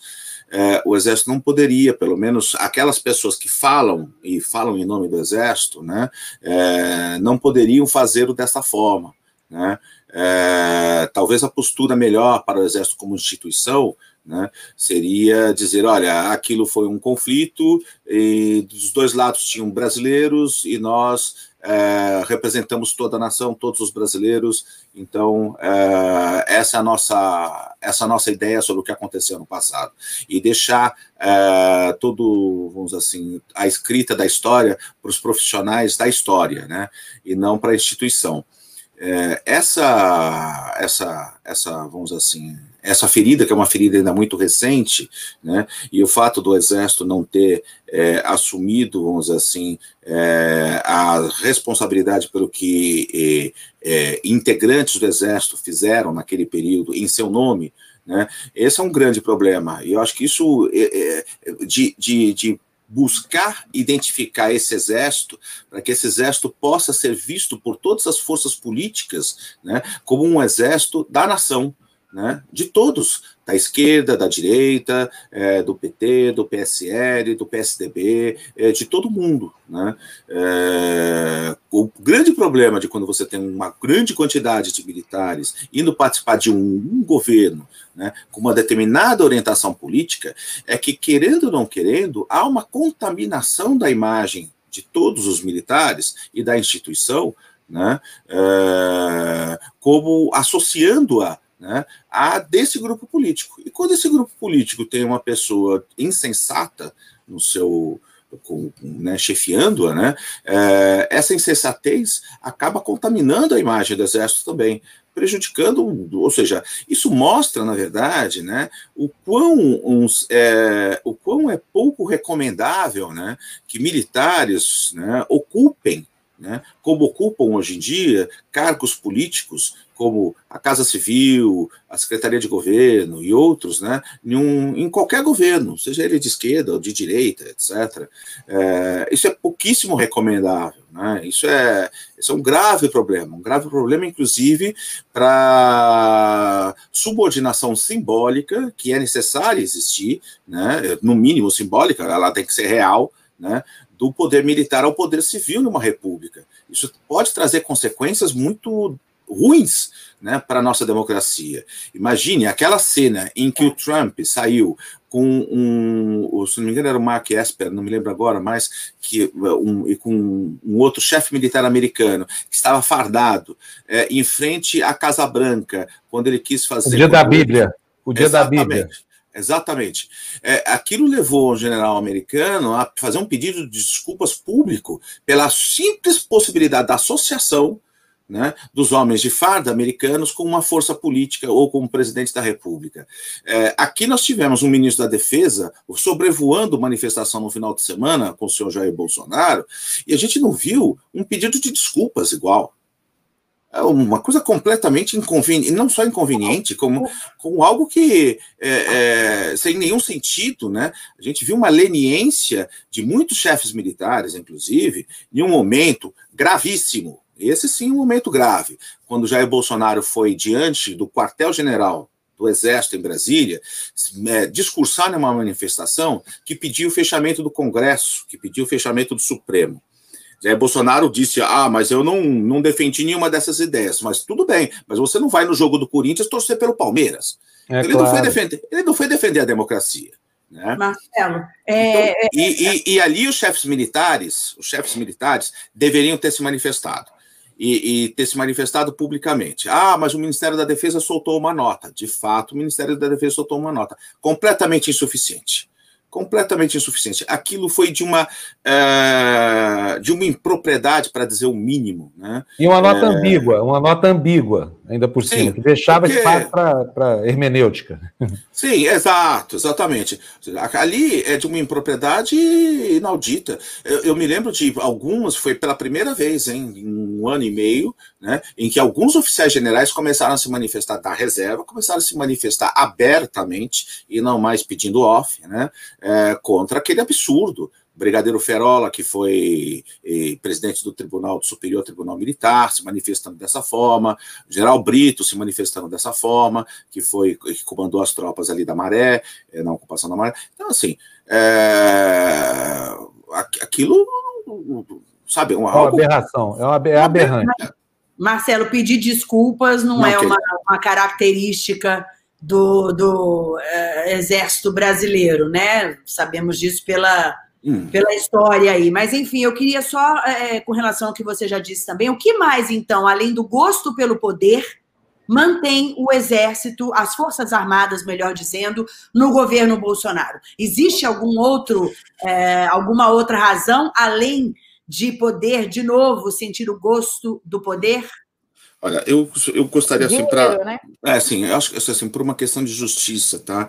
Eu procuro sempre tentar é, olhar é, não necessariamente para a instituição como um todo, e, e sim para aqueles militares que decidiram entrar dentro do governo, porque eu conheço também militares que se opõem a isso, né, a, essa, a esse movimento dos seus colegas. Alguns, evidentemente, temem em relação a algum problema para sua sequência da carreira, e por isso muitas vezes pedem para conversar em sigilo, em off, etc. É, então, assim, é, isso, de dizer claro que, é, que essa é uma opção de um grupo Tá? Isso é importante. De um grupo de militares, né, de, de, basicamente dessas turmas que eu me referi, dentro, né, e não são todos dessas turmas, mas de, de uma parte considerável, muito grande, né, da maioria, da, eu diria até da imensa maioria, né, é, que resolveu aderir ao bolsonarismo. Isso, isso precisa ser dito. É só para fazer justiça em relação àqueles que mantêm uma postura crítica em relação à participação dos militares no poder, mesmo que sejam, olha, isso independentemente de, desse militar ser politicamente ter posições de direita, mas que institucionalmente, ele por uma questão é, da deontologia da profissão dele, ele acha inconveniente que um militar participe é, de política, em suma. Isso é uma opção. Né? E isso existe, então a gente precisa só dizer isso. Em relação a desculpas, eles de fato, uh, uh, no Brasil, o Exército Brasileiro nunca fez um discurso como o discurso do Exército Argentino, do Uruguai, do, do chileno, é, o discurso tem mesmo o discurso do nunca mais, né? aquele famoso discurso do chefe militar chileno, falava nunca mais isso, nunca mais aquilo, nunca mais militar é, é, matando, nunca mais uma guerrilha tentando tomar o poder, etc., essa coisa toda. Seja, esse discurso também, que era o discurso dos dois demônios, de certa forma, nem muito bem foi feito aqui pelos militares, né?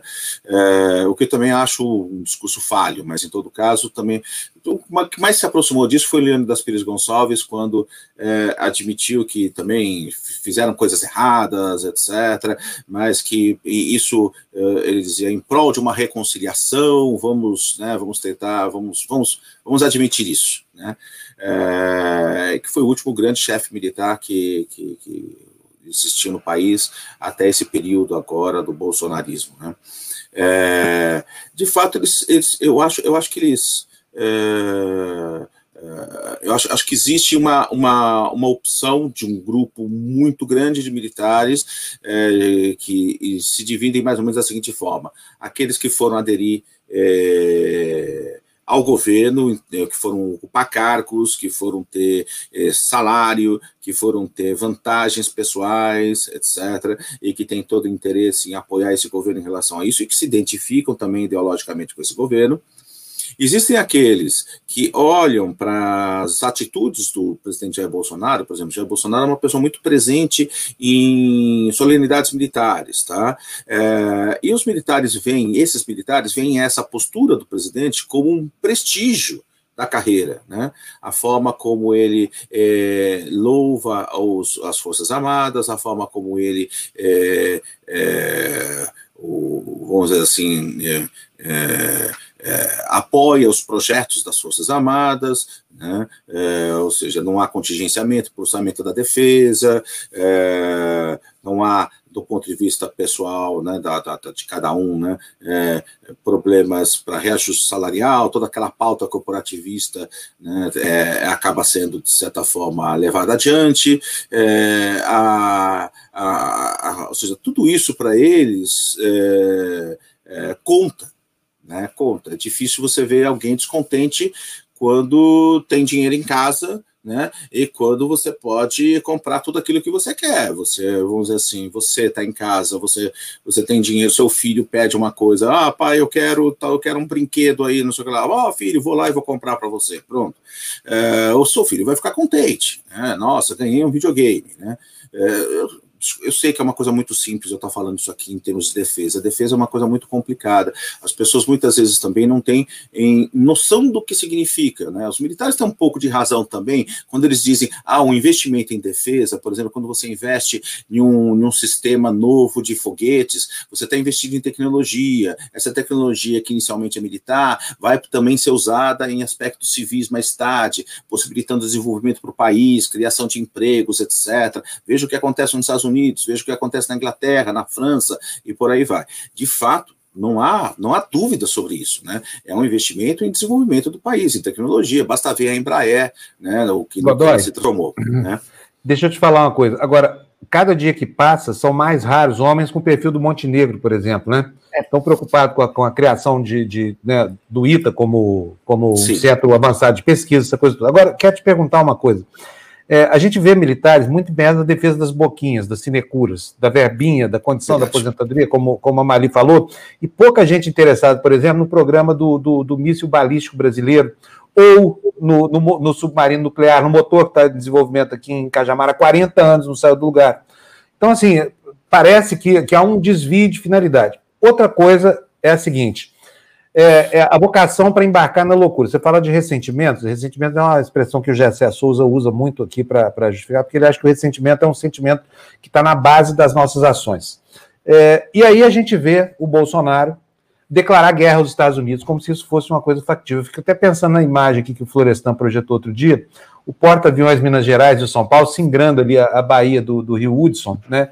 E tá tomando. Fiquei até preocupado com a situação da Cintia, nossa correspondente lá em Washington, porque ela assina o sobrenome Washington, fico pensando o que, será dos Estados Unidos depois que o Brasil tomar o território americano. Agora, na verdade é o seguinte: outro dia o ministro da Defesa não falou que o Exército Brasileiro só tinha munição para combater um dia se tivesse uma guerra? Como é que o Sim. presidente da República sai declarando guerra? A, a, a, não, não te lembrou um pouco Leopoldo Galtieri, não? Em 1982, não, não. na Argentina? é, certamente seria algo muito pior do que o Leopoldo Galtieri, né? É, se isso virasse realidade. Eu, eu, acho que o final dele seria terminar de uma forma trágica, mais trágica ainda, e a gente sabe muito bem qual foi o destino das juntas militares argentinas, né? Até a lei do ponto final. É, no caso do, do, presidente, eu acho que o, o, presidente é, uma, é de uma inconsequência, né, quando fala, quando, quando se refere desta forma, né, é, que não é só uma forma pouco diplomática, porque por mais que seja óbvio, né, qualquer pessoa que estuda relações internacionais sabe quando isso que ele disse, né, a palavra é, é, quando não há, quando a palavra não vai, o diálogo acaba, começa a pólvora.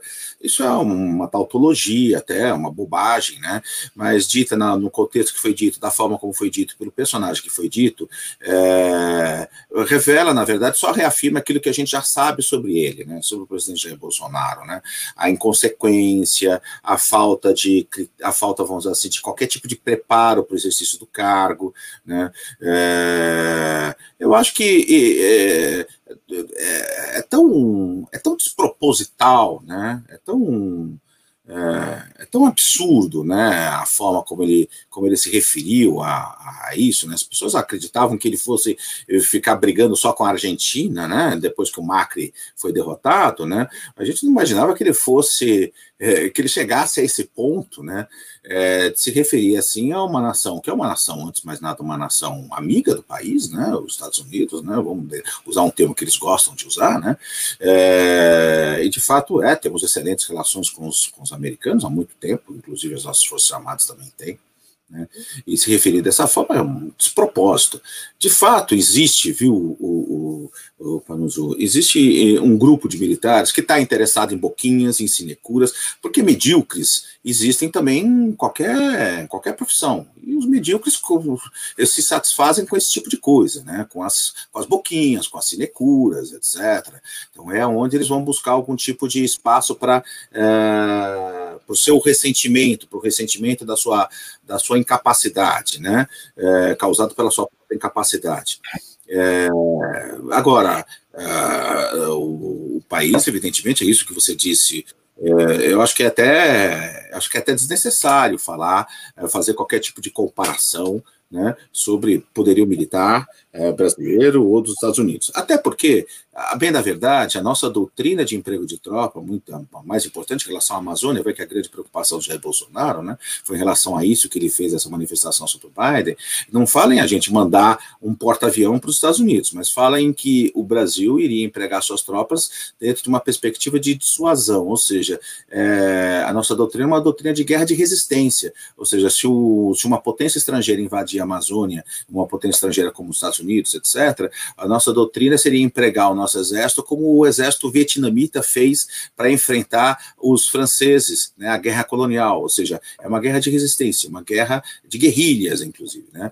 É, é assim que, o, com o apoio da população, etc., tudo mais, que o Brasil defenderia né, a sua, o seu território. Né? é, em larga medida, na, pelo menos naquela região, na região amazônica. Então, assim, o, o, o, o, que acontece, na verdade, é que tudo, todo este, tudo isto, né, esse, esse, todo esse barulho existe é, por uma decisão errada tomada, vamos dizer assim, por volta ali de 2018, um pouco antes até, em relação a alguns oficiais, que foi quando eles acreditaram que Jair Bolsonaro era uma opção de poder. Embarcaram nessa candidatura, é, apoiaram essa candidatura, torceram por ela, trabalharam por ela, né, e levaram uma pessoa incapaz para exercer a presidência da República para a função em que ele está. Eu acho que isso fica claro em relação a todos esses acontecimentos. Uh, se você olhar, acho que é quase que uma unanimidade em relação aos editoriais dos grandes jornais, né, e de certa forma é, é difícil discordar né, deles quando você vê atitudes como essas que, do que o presidente da República toma. É, Marcelo, é, pera lá, eu tenho uma pergunta, mas antes vamos agradecer os superchats aqui. Tem aí Não um do Cadu, mas tem a pergunta. Hein? Cadu, obrigada. Cinco pila. Esses exércitos de outros países têm no seu currículo real defesa da nação, coisa que daqui não faz há mais de 70 Sim. anos. Cadê o mérito militar no Brasil? Valeu, Cadu. Agora, a minha pergunta é o seguinte: eu gostaria de voltar na história para chegar na pergunta. Vamos, vamos lembrar do período da anarquia militar na, na Roma Antiga em qual foram 50 anos. Ai, obrigada, a gente tem um outro membro também. Marcos, valeu, querido, ótimo, bem-vindo. Então vamos lá. É, anarquia militar no período uhum. da Roma Antiga foram 50 anos de caos, de guerra civil. E o que foi uhum. essa? É, foi um período, para quem não está lembrado, né? Disso daí era quando é, os militares eram eleitos, né? É, imperadores. Isso só uhum. deu confusão criou-se uma uhum. guerra civil, uma das mais sanguinárias na história da Roma Antiga. A minha pergunta é o seguinte: isso daí, para quem lembra, foi no ano 235 ao 284, terminou com Diocleciano, que também foi um uhum. imperador uhum. cruel. Pergunta é o seguinte: o militar normalmente ele está condicionado, ele está doutrinado a receber a ordem de cima para baixo, ou seja, num aspecto vertical. Né? Não é como um político que necessita da dialética, necessita da negociação, uhum. necessita de uma série de características que, que fazem com que seja a política mesmo. Né? Agora, até que ponto esses militares podem exercer uma, uma atividade política no Brasil, sendo que eles são doutrinados a obedecer? Eu acho que o, a sua pergunta é, é toca num ponto fundamental da, da presença dos militares na política. Eu acho que é o que é pior ainda. O que é pior é, é, é, você não estabelecer de forma clara os controles civis sobre o poder militar. Tá?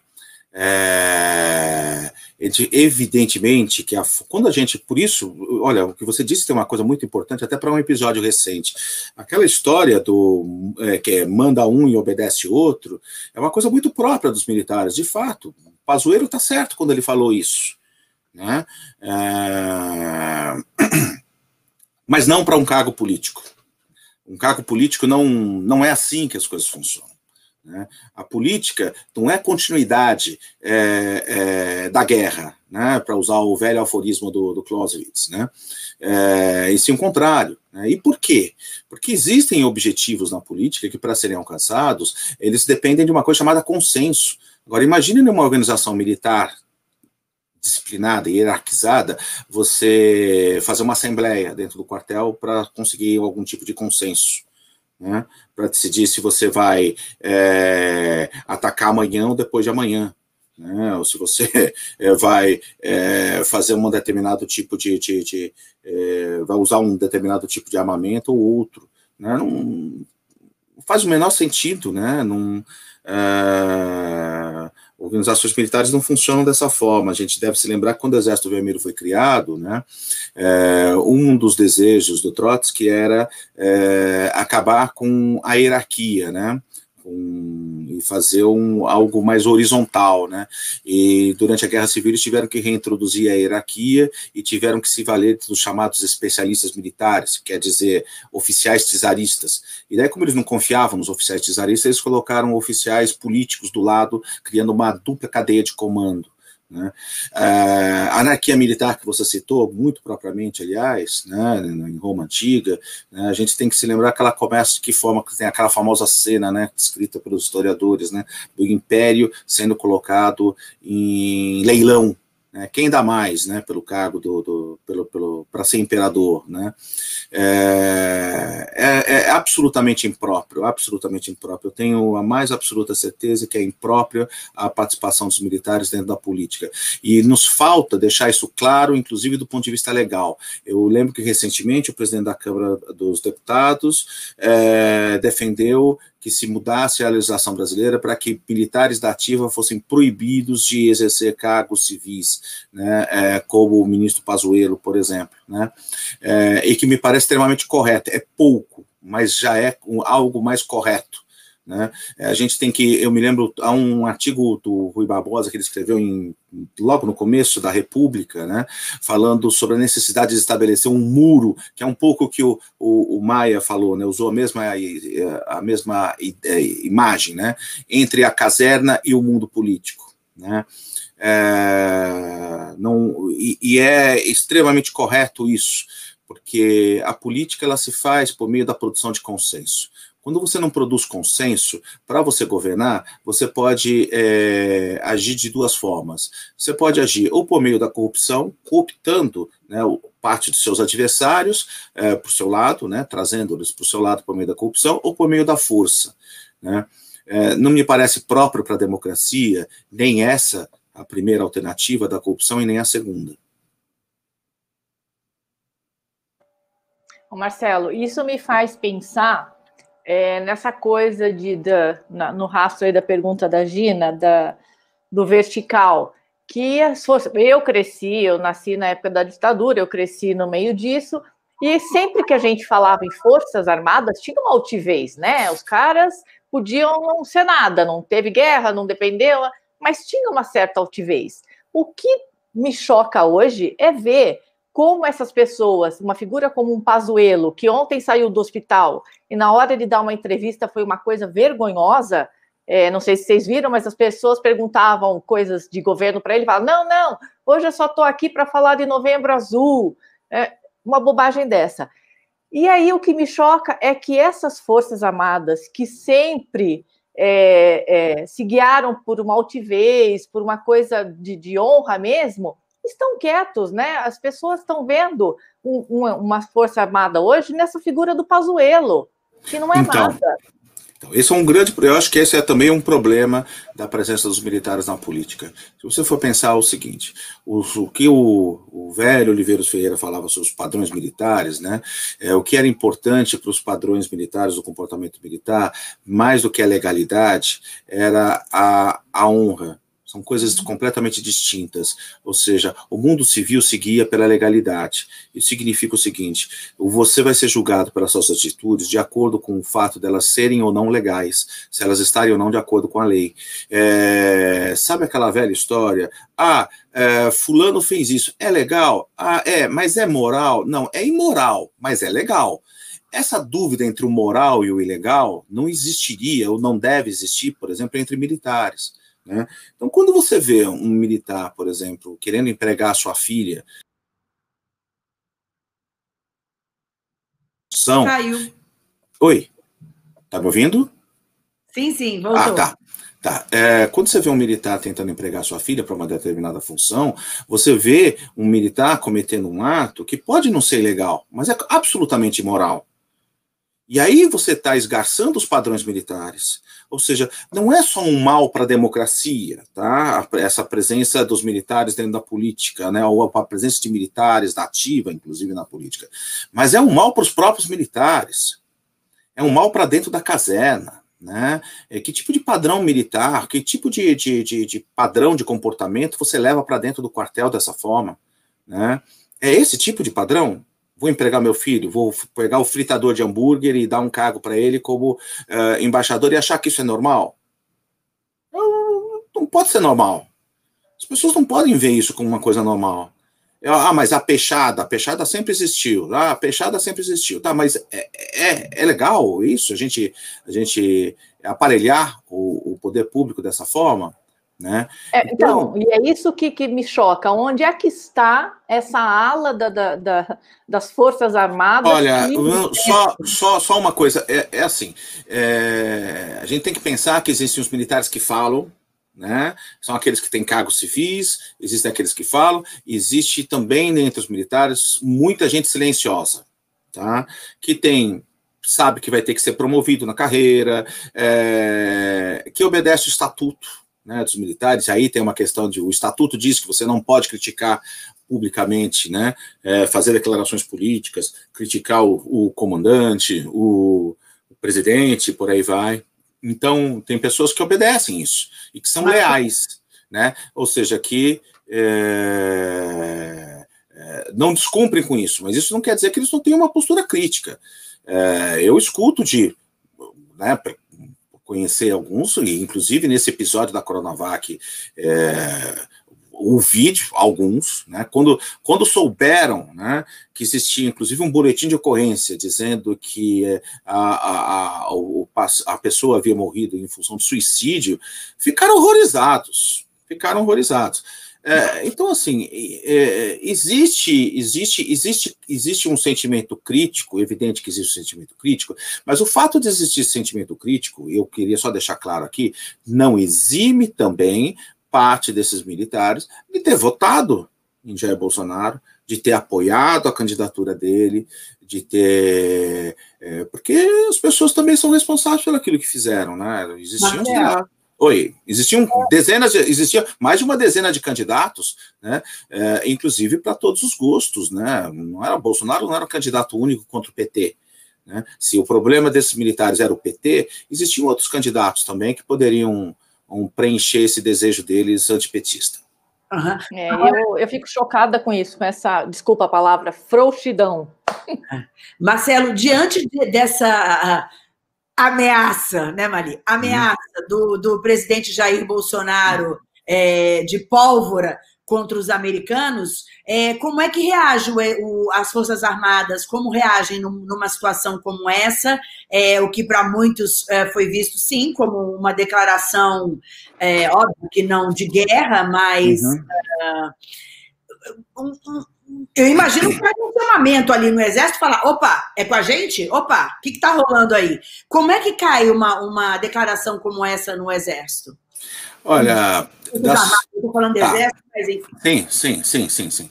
É... Com mais uma das pataquadas do senhor Jair Bolsonaro. Né? Só, ninguém se oh, preocupa mais com mais isso. Uma, mais uma que mais uma que o chefe falou. Né? Mais oh, uma do Napoleão de Hospício. É mais, mais uma, porque em suma, é, olham para isso e falam, evidente. É evidente, evidente que ninguém está se aprestando para, neste momento, é, é, a Brigada Paraquedista pegar seus aviões e desembarcar em Washington. Evidente que não existe nem sonho isso. Não, não e nem condição. Está todo mundo, todo mundo fazendo o seu trabalho, dentro dos quartéis, né? É, e olhando para o presidente da República e pensando: olha, olha o clima que a gente vive nesse país, olha a polarização que nós temos nesse país, olha a, a, a marcha da insensatez, né? Mas é, e... está claro ali, né, Marcelo, que faltando diálogo ou diplomacia, que sabemos mal existe, temos pólvora. Uhum. Ou seja, ele coloca ali uma, uma opção, né? Mas eu vou, fazer, eu vou fazer um paralelo com o que aconteceu em relação à Venezuela, que eu acho muito mais grave muito mais grave. Esse governo, se a gente for olhar o livro do John Bolton, assessor da Segurança Nacional do Donald Trump, esse governo garantiu aos americanos que Maduro não seria mais presidente da Venezuela em 2019. Eu fico imaginando como é que eles tinham essa bola de cristal. Pelo quê? Pelo, porque o Mourão foi adido militar na Venezuela e talvez tenha contatos com militares venezuelanos? Não sei. É, porque Eduardo Bolsonaro, é, com seus contatos com a extrema-direita americana e com a extrema-direita da Venezuela, achava que poderiam patrocinar um golpe de Estado na Venezuela. Olha, independentemente, entenda, isso aqui não significa nenhum apoio ao regime do ditador Maduro, tá? Vamos chamá-lo pelo nome, pelo aquilo que ele é, ele é um ditador, né?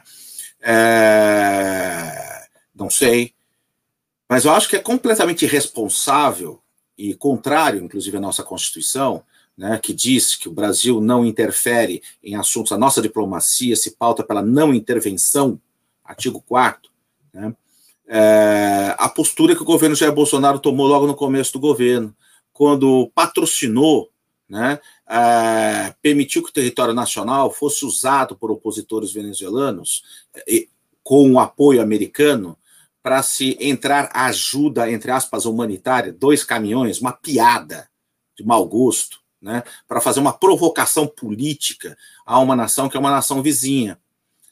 Porque a Venezuela não é o Maduro. Maduro é só o ditador que hoje está na Venezuela. Tá? Mas ela é uma nação, ela é um país com o qual a gente deveria ter relações. Né?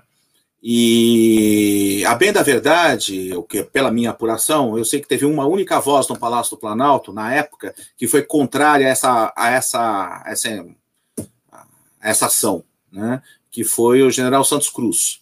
Né? É, eu acho que isso sim, isso o presidente Bolsonaro deve satisfações, isso o grupo político dele deve satisfações, porque isso é muito mais grave do que falar de pólvora, porque isso implicou em uma ação concreta, né? Uh, e não me interessa se ah, estamos agindo contra esse, estamos agindo contra aquele, porque é um princípio constitucional brasileiro. Você tem que agir de acordo com a sua Constituição, de acordo com aquilo que. Oi. De acordo. Está me ouvindo? Uh, Fábio, ah, então tá. abre. Sim, é, pode ser o Fábio, Fábio que não esteja, mas a gente está ouvindo. Ah, tá. Acho que o Fábio é o. Ele está falando sozinho e ninguém está ouvindo ele. É, eu acho que é o Fábio. Fábio, tira o italiano que existe Oi. jeito de você. Fala com a mão. Fábio, você está sem áudio nenhum. segue. Mandou a gente tocar, é. Segue, segue. Mas então, é, eu acho, acho que esse, esse é o grande. Eu acho que isso é muito mais. Isso foi muito mais grave do que esse episódio da pólvora. Esse episódio da pólvora provavelmente vai entrar para o rol, vamos dizer assim, de mais uma dessas é, é, bobagens, dessas coisas, dessas inconsequências de alguém que parece, né, que demonstra, né, falta de preparo para o cargo. Né, fundamentalmente, né? É, porque isso não vai trazer uma atitude concreta.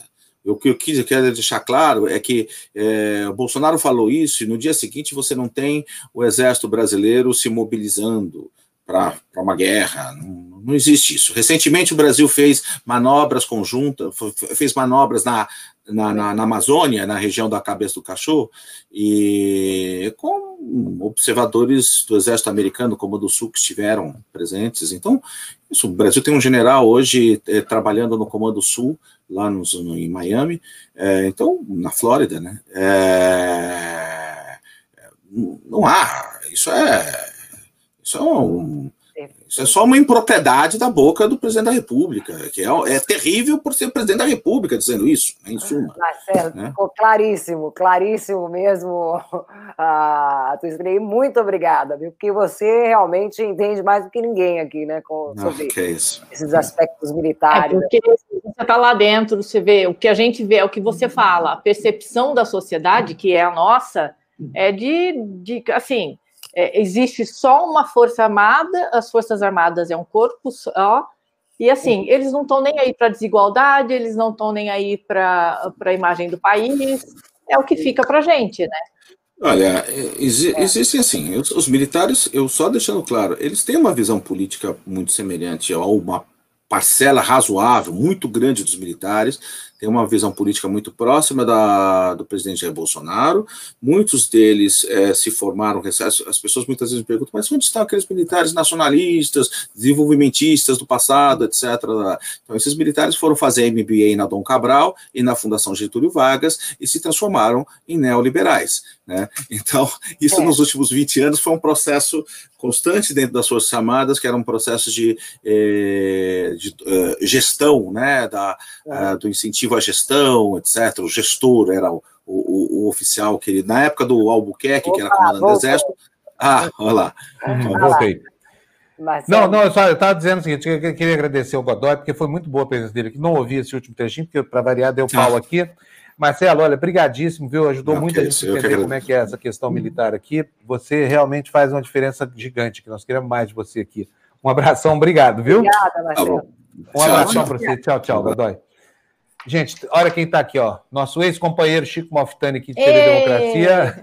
Hoje ele é o maqueteiro do Bolos. Eu chamei o Chico hoje por causa da, do absurdo que aconteceu ontem na campanha, que, quer dizer, esse, esse elemento aí chamado russomano desesperado, porque está fora do jogo, praticamente, né? É, usou um expediente clássico do bolsonarismo. Contratou um vigarista, um, um, um pena alugada, para usar para fazer fake news aí contra o Bolo. Chico, me conta como é que foi que vocês conseguiram barrar na justiça essa empreitada sacana aí do, do, do Russomano? Não, é só Bom, levando. Bom dia a todos aí. Desculpe aqui o barulho aqui, eu estou sem o fone de ouvido. Uh, ele pegou aí de improviso aqui, estou tentando quebrar o galho, quebrar o galho uhum. aqui, num local aqui que está barulhento. Mas assim, é, é só mostrando os argumentos, né, os argumentos todos, né? Esse sujeito, Oswaldo Eustáquio, é um cara que foi, foi preso na, na época da, das, daquele atentado ao aquelas ofensas ao Supremo Tribunal Federal, aquelas uh, aquelas manifestações antidemocráticas. Ele é um notório uh, bolsonarista, destruidor de reputações. Ele ele é, é pago para fazer isso, né? Faz parte do gabinete do ódio. Ele fez um negócio absurdo, né? Ele vai, ele como todas as contas uh, da campanha do bolo que são, são públicas, né? Ele pegou o endereço de uma das, uh, das empresas para a qual a, campanha pagou para produzir vídeos para a internet e foi lá e aconteceu uma infelicidade que a menina, que é a cineasta que faz os vídeos para a rede social, ela havia trocado de endereço, né, uh, na empresa dela, e ele estava lá no história de contabilidade e falou que aquilo era lavagem de dinheiro. Né? A, a mina fez 30 vídeos para a campanha inteira, né? Eu já na campanha, por exemplo, qualquer campanha que eu faço, a minha empresa, a, a, sede da minha empresa é na minha casa, né? Porque eu não, eu monto as equipes quando eu vou trabalhar numa campanha. Então, se alguém for na minha casa, falar, aqui é uma produtora, onde é, onde é que está produzindo? Não está produzindo porque eu não estou trabalhando. Né? Agora, se eu estiver trabalhando, eu monto uma, uma estrutura toda, né, como você montou aí na TV Democracia, contrata as pessoas para aquele período de trabalho, ainda mais nesse período em que nós estamos no home office. Né? E, então, armou aquilo, o, o próprio Oswaldo Eustáquio, esse, esse bandido aí que a serviço do, do Russomano e do Bolsonaro, né? Foi a contribuição do Bolsonaro para a campanha do Russomano, ficou lá na porta do debate para tentar para tentar criar um tumulto lá com o Boulos. Bom, tanto que a justiça determinou que o Google tirasse é, do YouTube, de todos esses, de todas as plataformas essa essa essa mais essa fake news, né? E é bem de acordo com com aquilo que nós estamos conversando aí, né? Que vergonha para o Brasil, né? tem um presidente da República que, que, que envia um, um, marginal para uma campanha eleitoral para criar uma fake news, usar o gabinete do ódio, as suas redes na internet, para espalhar um negócio do laranjal do Boulos. Né? Laranjal ele conhece bem, né? o Bolsonaro conhece bem o que é o, o laranjal, ele faz isso há 30 anos, com a sua família toda, desviando de recurso público que deveria ser pago para os assessores né, todos os gabinetes da família inteira, são 12, 15 assessores em cada gabinete, né, os, a família inteira é deputada, é, é, tem cargo no legislativo, todos desviando, desviando dinheiro público para abrir a sua imobiliária Bolsonaro, né? Uma, é. uma família que tem mais de 30 imóveis, né? E nós aqui fomos vítimas disso, imediatamente a gente entrou em ação, né? O jurídico entrou em ação, foi e, e provavelmente o Russomano vai fazer a sua patrulha do consumidor hoje na televisão, no último dia do horário eleitoral, com desespero, né? Ele está desesperado, ele está desabando, né? Então aí tentou impedir a publicação das pesquisas. Então aquele desespero do Boulos indo para o segundo turno e o Bolsonaro, por sua vez, sabe que o Boulos indo para o segundo turno né, é uma vitória do anti-bolsonarismo, né? É uma vitória de quem quer o... Pois não. Você acha que houve algum prejuízo para a campanha, prejuízo eleitoral com esse fake news, não? Não, acho que não, porque, primeiro, como ele não tem credibilidade nenhuma, né? Eu, nós já ganhamos diversos direitos de resposta dele, uh, na televisão, no horário nobre, no, entramos no programa dele inteiro, né, quando ele, ele disse que o Bolo tinha pago dinheiro para aquela, aquela moça do supermercado, quando ele fez aquela, aquela, aquela palhaçada do supermercado e querer comprar uma caixa de fósforo e humilhou a menina do supermercado para ele ter audiência na televisão. Né? E ele e eu, ele disse que o Boulos foi na casa da menina, pagou para a menina, para a menina dar um depoimento, né? E ela, muito consciente, nós entramos no dia de resposta, ela entrou e disse: o, o, o, o, o, o Somano, você é um mentiroso. Você é um mentiroso, Bolsonaro. Você mente, você usa as pessoas. Você me humilhou naquele dia e, além disso, ainda continua denegrindo a imagem das pessoas. Então, também disse que o, nós conseguimos vários direitos de resposta quando o Russomano nos acusou que o, que o Boulos cobrava aluguel daquela, daquelas pessoas que estavam naquele prédio que desabou naquela tragédia no Lago Paissandu, no qual aí o MTST não tinha nada a ver com isso, o Globo Bolos nunca cobrou aluguel de ninguém, direito de resposta, entramos nos comerciais dele. Quer dizer, não tem credibilidade nenhuma, né? É um sujeito é, desprezível, né? O resultado, o resultado da, da, das pesquisas hoje é apenas uma repetição que aconteceu nas duas outras, nas duas outras é. eleições. Espero que ele desista de uma vez só, de, do, por vez, né? E pode querer aprontar mais alguma coisa, mas não tem credibilidade. Eu acho que é o contrário, né? Pelo monitoramento que a gente viu nas redes sociais, o tiro saiu pela culatra. Todo mundo está falando, nossa, que desespero, que baixaria, que jogo sujo.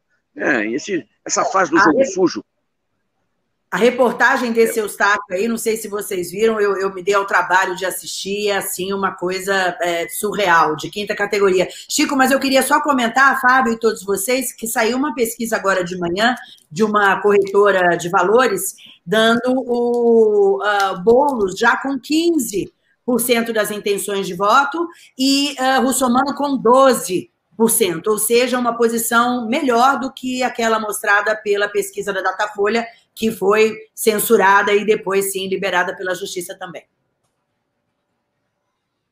Ô Chico, como é que está o, como é que tá o clima na campanha? Hein? Tá, tá, tá, já estão comemorando aí a entrada do, do bolo do segundo turno? Acho que o Chico congelou aí, hein? Agora mesmo hum. ele reconecta. Vamos, vamos, esperar o Chico reconectar aí. Mas Gente, olha, é um expediente. Aí é, esse Eustáquio foi preso, né? Já. Já, foi? já foi preso. Isso é um bandido completo, entendeu? É um, é um serviçal, é um serviçal do bolsonarismo do, do pior time, né? Olha o Cadu Lacerda dizendo para a gente que exército, está, exército e Estado jamais podem ser parte. Exército é Estado, jamais pode ser parte de governo. Eu concordo também. Viu? gente, é, é, ridículo. Ele chega, ele, a gente sabe aqui, muitos de nós aqui, né, repórteres tal, uh, de, bom, eu e Fábio, pelo menos, né? Você também, Gina Mali também, já foi, enfim. Ele chega uma, na casa e o, e o fulano fala: Olha, moro aqui há um ano, né? Ah, não sei de nada. Conversa com o cara do bar. Ah, nunca vi sabe assim, quer dizer, sem nenhuma profundidade a denúncia. É, o problema, é, Lu, é. o problema Ó, só é agrade, agradeço aí, menino. Né? Paulo Pensador Opa, aí, 4,99. Dólar, hein? Dólar, dólar, ó. 4 dólares e cada dia tá burro aqui. Obrigado, Paulo. Paulo Obrigado, Pinker. Paulo. Gente, oh, eu, o Anitta aí. Bom dia, Rogério. Tudo bem? Ai, Rogério, oh, o Chico está de volta aqui. Deixa eu botar ele no quadro aqui. O Rogério contar também, viu, gente, o que está acontecendo lá é, na Armênia, na Gol. É.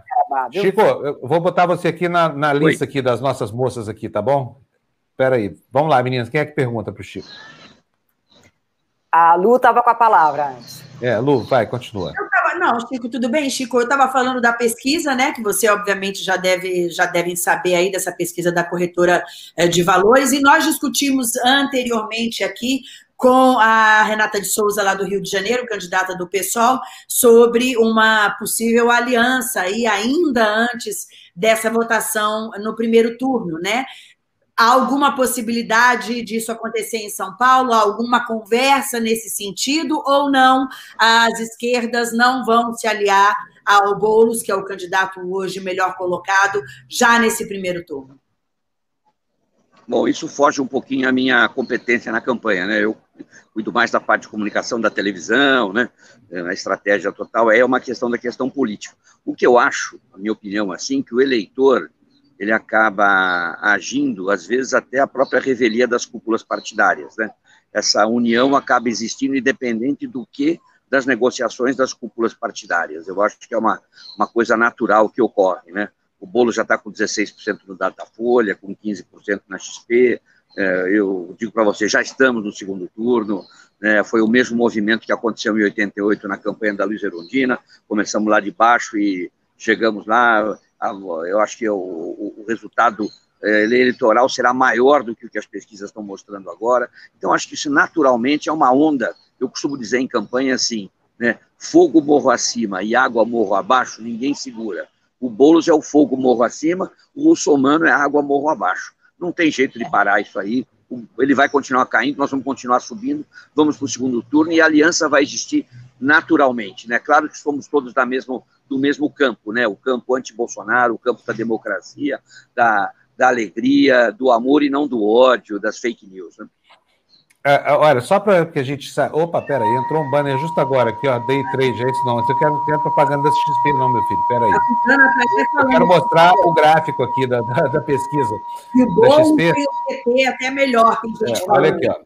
Está aqui, ó, o gráfico, cadê? Cadê o gráfico? Está aqui, ó. Olha aqui, essa aqui é a pesquisa da XP. Ó. O Bruno Covas dispara, né, com a queda do Russomano, capitalizando também, porque aqui é esperar demais do eleitor do, do do Russomano que vota no Boulos, né?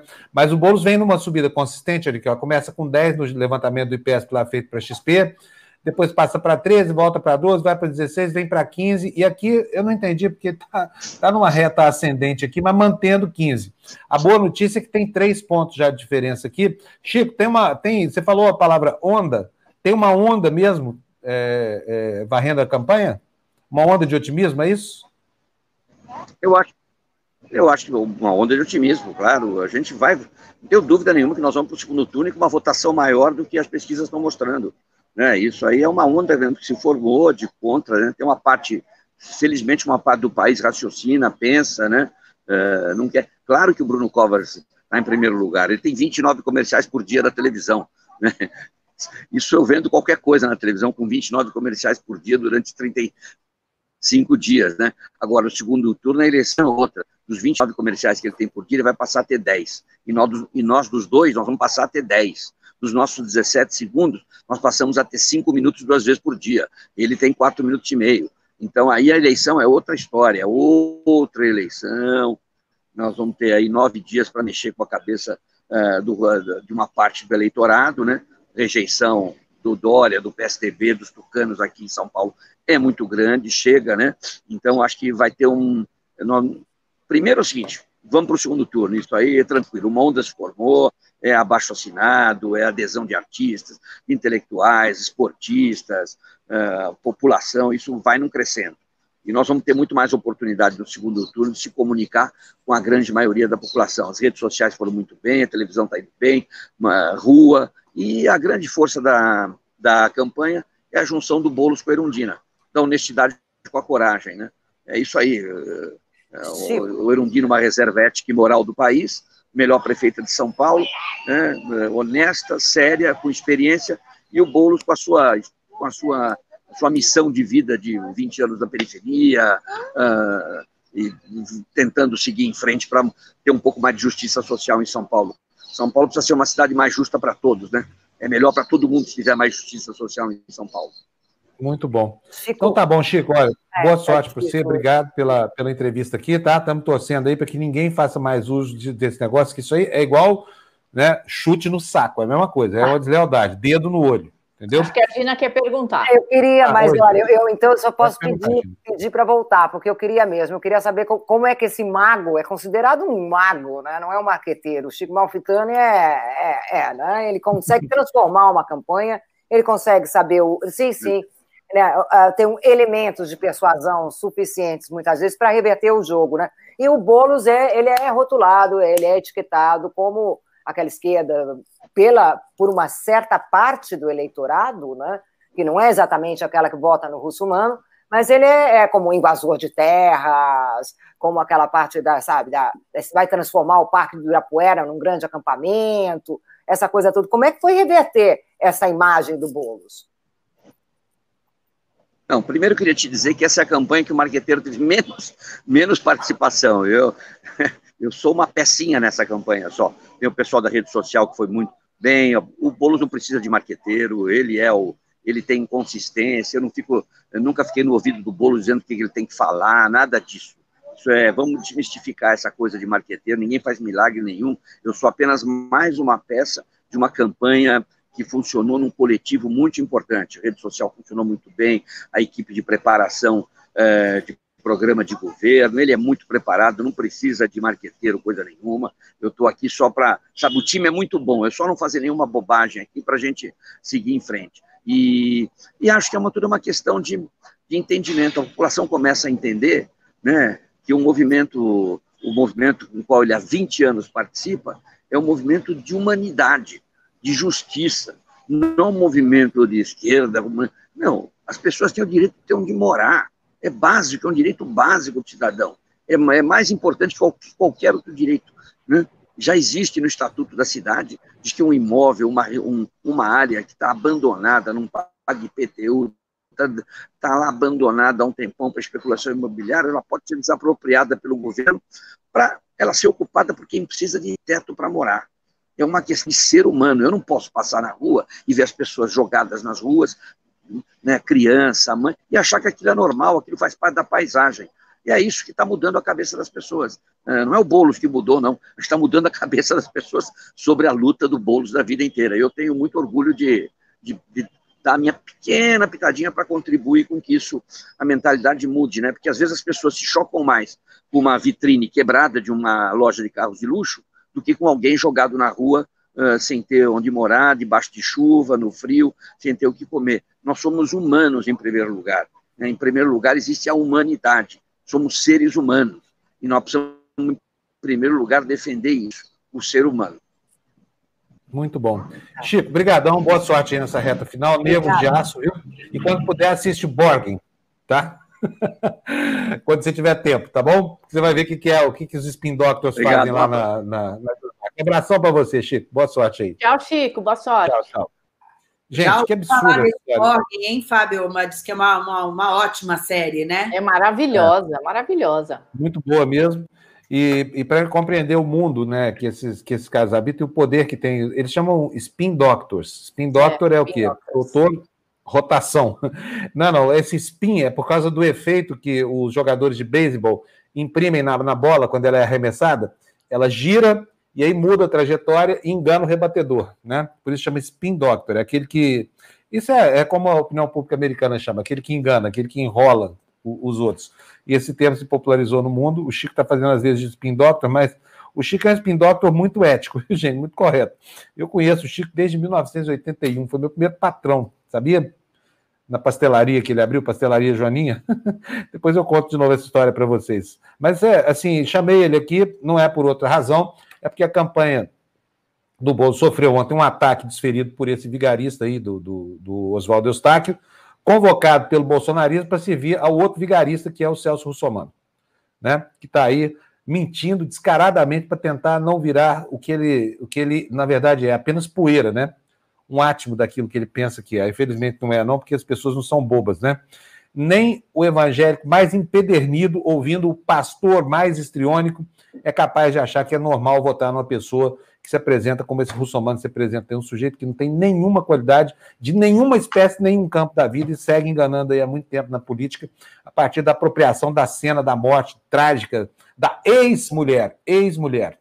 Um dia o Florestan Fernandes vai contar para vocês direitinho essa história da, da ex-mulher que ele transformou em vítima, coitado dele, entendeu? De um hospital em São Paulo que não tinha absolutamente nenhuma culpa naquilo que virou um grande espetáculo público. Desde então, ele vem achacando gente, como achacou essa moça do supermercado, para quê? Para extorquir delas popularidade. E é com esse capital que esse sujeito pensa que vai governar São Paulo, mas não vai, porque nós não vamos deixar. Nós, eleitores de bom senso, de boa fé, e aqueles outros que se sentiram enganados já entenderam o quão importante é reagir a uma plataforma vigarista de governo como essa que tem apresentado na televisão.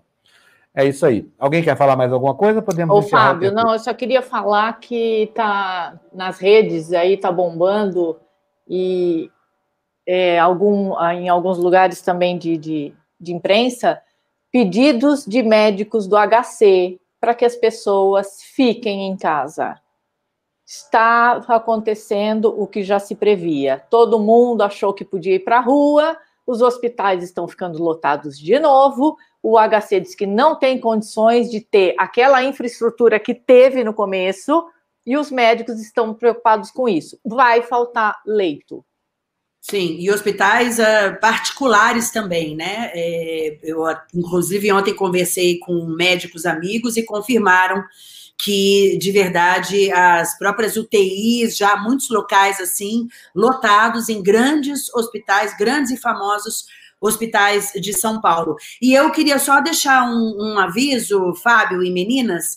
É, eu gravei um vídeo para o meu canal, Luciana Liviero, sobre a eleição para vereador, Fábio, porque, claro, naturalmente a gente está muito focado nos candidatos a prefeito, essa é a maior preocupação de todos nós, mas e o vereador, que é tão importante, tão fundamental para as nossas cidades? Então, eu gravei um vídeo mostrando sites que existem, ferramentas que a gente pode usar para escolher o melhor candidato. Inclusive, tem tipo um match eleitoral, como se fosse um Tinder, né? Que você encontra um cara com as características que você gosta, você pode fazer a mesma coisa para escolher um vereador no Brasil inteiro. Então, esse vídeo vai entrar no meu canal Luciana Riviero agora à uma da tarde. E à noite, todos convidados para a Indignada a partir das oito ao vivo. Ô, ô, Lu, conta pra gente. Convidado.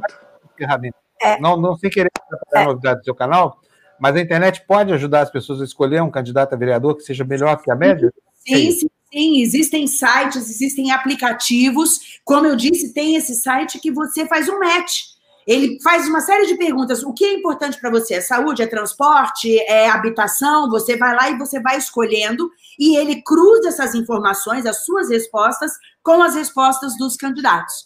Então, uh, muito bacana, você sabe que tem muito vereador, isso dificulta a escolha das pessoas. Eu estava vendo que nacionalmente são mais de 700 mil candidatos, o que dá 40 candidatos por vaga. Então, olha que dificuldade. Eu aposto que muita gente ainda não escolheu o seu candidato. Então, é uma oportunidade realmente para a gente parar, pensar e falar: bom, vamos, deixa eu estudar isso aqui direitinho, porque é importante. Deixa eu fazer a minha escolha. Eu acho que esse vídeo aí entra uma hora agora, eu acho que ele vai ajudar as pessoas. Mas que interessante, Luciana. Eu, eu, eu também estou fascinado com isso. Isso funciona com cruzamento de dados. Mas Sim. eu, por exemplo, né, respondo todas essas, essas questões e, e, e, aí eles apresentam, mas aí apresentam o porquê que cruzou com ele não, é, apresentam e apresentam vários, não apresentam só um. Eles apresentam o índice de match. Então, olha, com esse aqui você bate 90% com as respostas dele, esse aqui você bate 50%.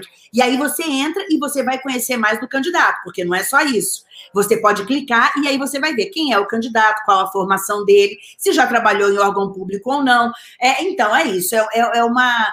É uma eu digo que é separar o joio do trigo, entendeu? Desses 40 por vaga, você já separa ali uma boa parcela de pessoas que pensam mais ou menos como você. E a partir daí você segue para outras pesquisas que eu também mostro lá, que outros sites e como você pode pesquisar melhor o seu candidato.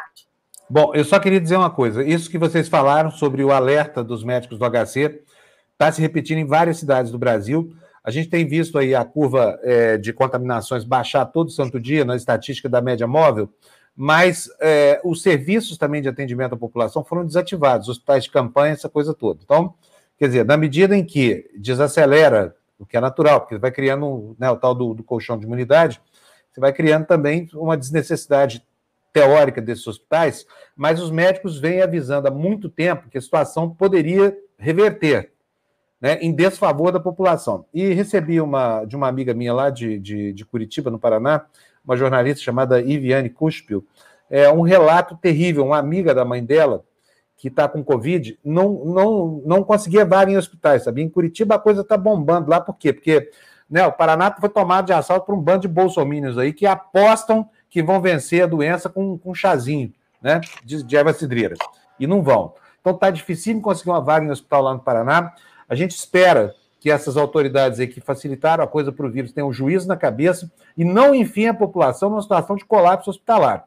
Porque foi isso que matou tanta gente no começo da pandemia. Não havia leito para todo mundo, não havia vaga para todo mundo. Agora, o Brasil foi muito bem, graças ao SUS, graças ao tempo que transcorreu desde a, descoberta da, da epidemia até que ela se instalasse aqui, o Brasil teve tempo de se preparar, mas já se despreparou. Então, quer dizer, Acabou aquela estrutura toda. E as pessoas estão correndo risco de vida. Então, se você não pegou a Covid, não teve contato, não saia da sua casa, meu amigo, você pode se enfiar numa situação horrível de chegar no seu hospital, ainda que você tenha o melhor convênio do mundo, que você tenha todo o dinheiro na carteira e não tenha um respirador para você se você vier precisar.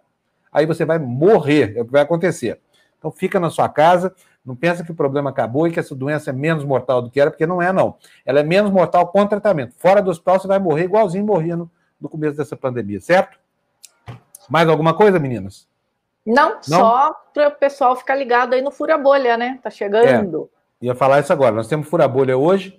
Florestan Fernandes apresenta, Gessé Souza, o Eduardo Moreira, a Carla Jimenez e eu lá de perguntador, né? De, de, de palpiteiro lá no Fura Bolha, o nosso programa luxo aqui nas tardes da, da quarta-feira, da quinta-feira, daqui a pouquinho, meio-dia, tá bom? Então, tchau para vocês. Muito obrigado tchau, pela gente, audiência. Um beijão para todo mundo. Obrigado. Uh, amei, como todas as vezes, participar com a Lu. É um prazer mesmo. Essa mulher é. Do Balacobaco. Olha, Do e Balaco recomendar né, o canal dela, Luciana Liviero. Como você está vendo, não é Livieiro, não. Tem gente perguntando, mas eu não achei o canal. Não, não é Livieiro. É Liviero, sem o I. Né? O, tá fechado, Lu. Trabalhamos juntos anos na Band, né, Fábio? Você sabe que eu fiquei oito anos na Band. E olha, lá pelo sétimo ano ainda escreviam Livieiro. É. Eu ficava louca da vida. É. Mas é isso aí. Obrigada, Fábio. Estamos juntos aí, é, construindo, né, informando. Eu falo que informação é poder. E essa é a nossa missão, e acredito que de todos nós aqui. Beijo para vocês. Muito obrigada. Beijão, Lu. Obrigado. Beijo. Até quinta que vem. Meninas, até amanhã, né? Amanhã, amanhã não perder a hora do despertador, não. Tá bom, gente? Bate a tutti, vou... bate Felipe, bate o Cadu, uh, bate o Lerê, bate a tutti. Tchau, gente. Até amanhã. Tchau, Valeu. Ou até daqui a pouquinho no Fura Bolha. Bye, bye.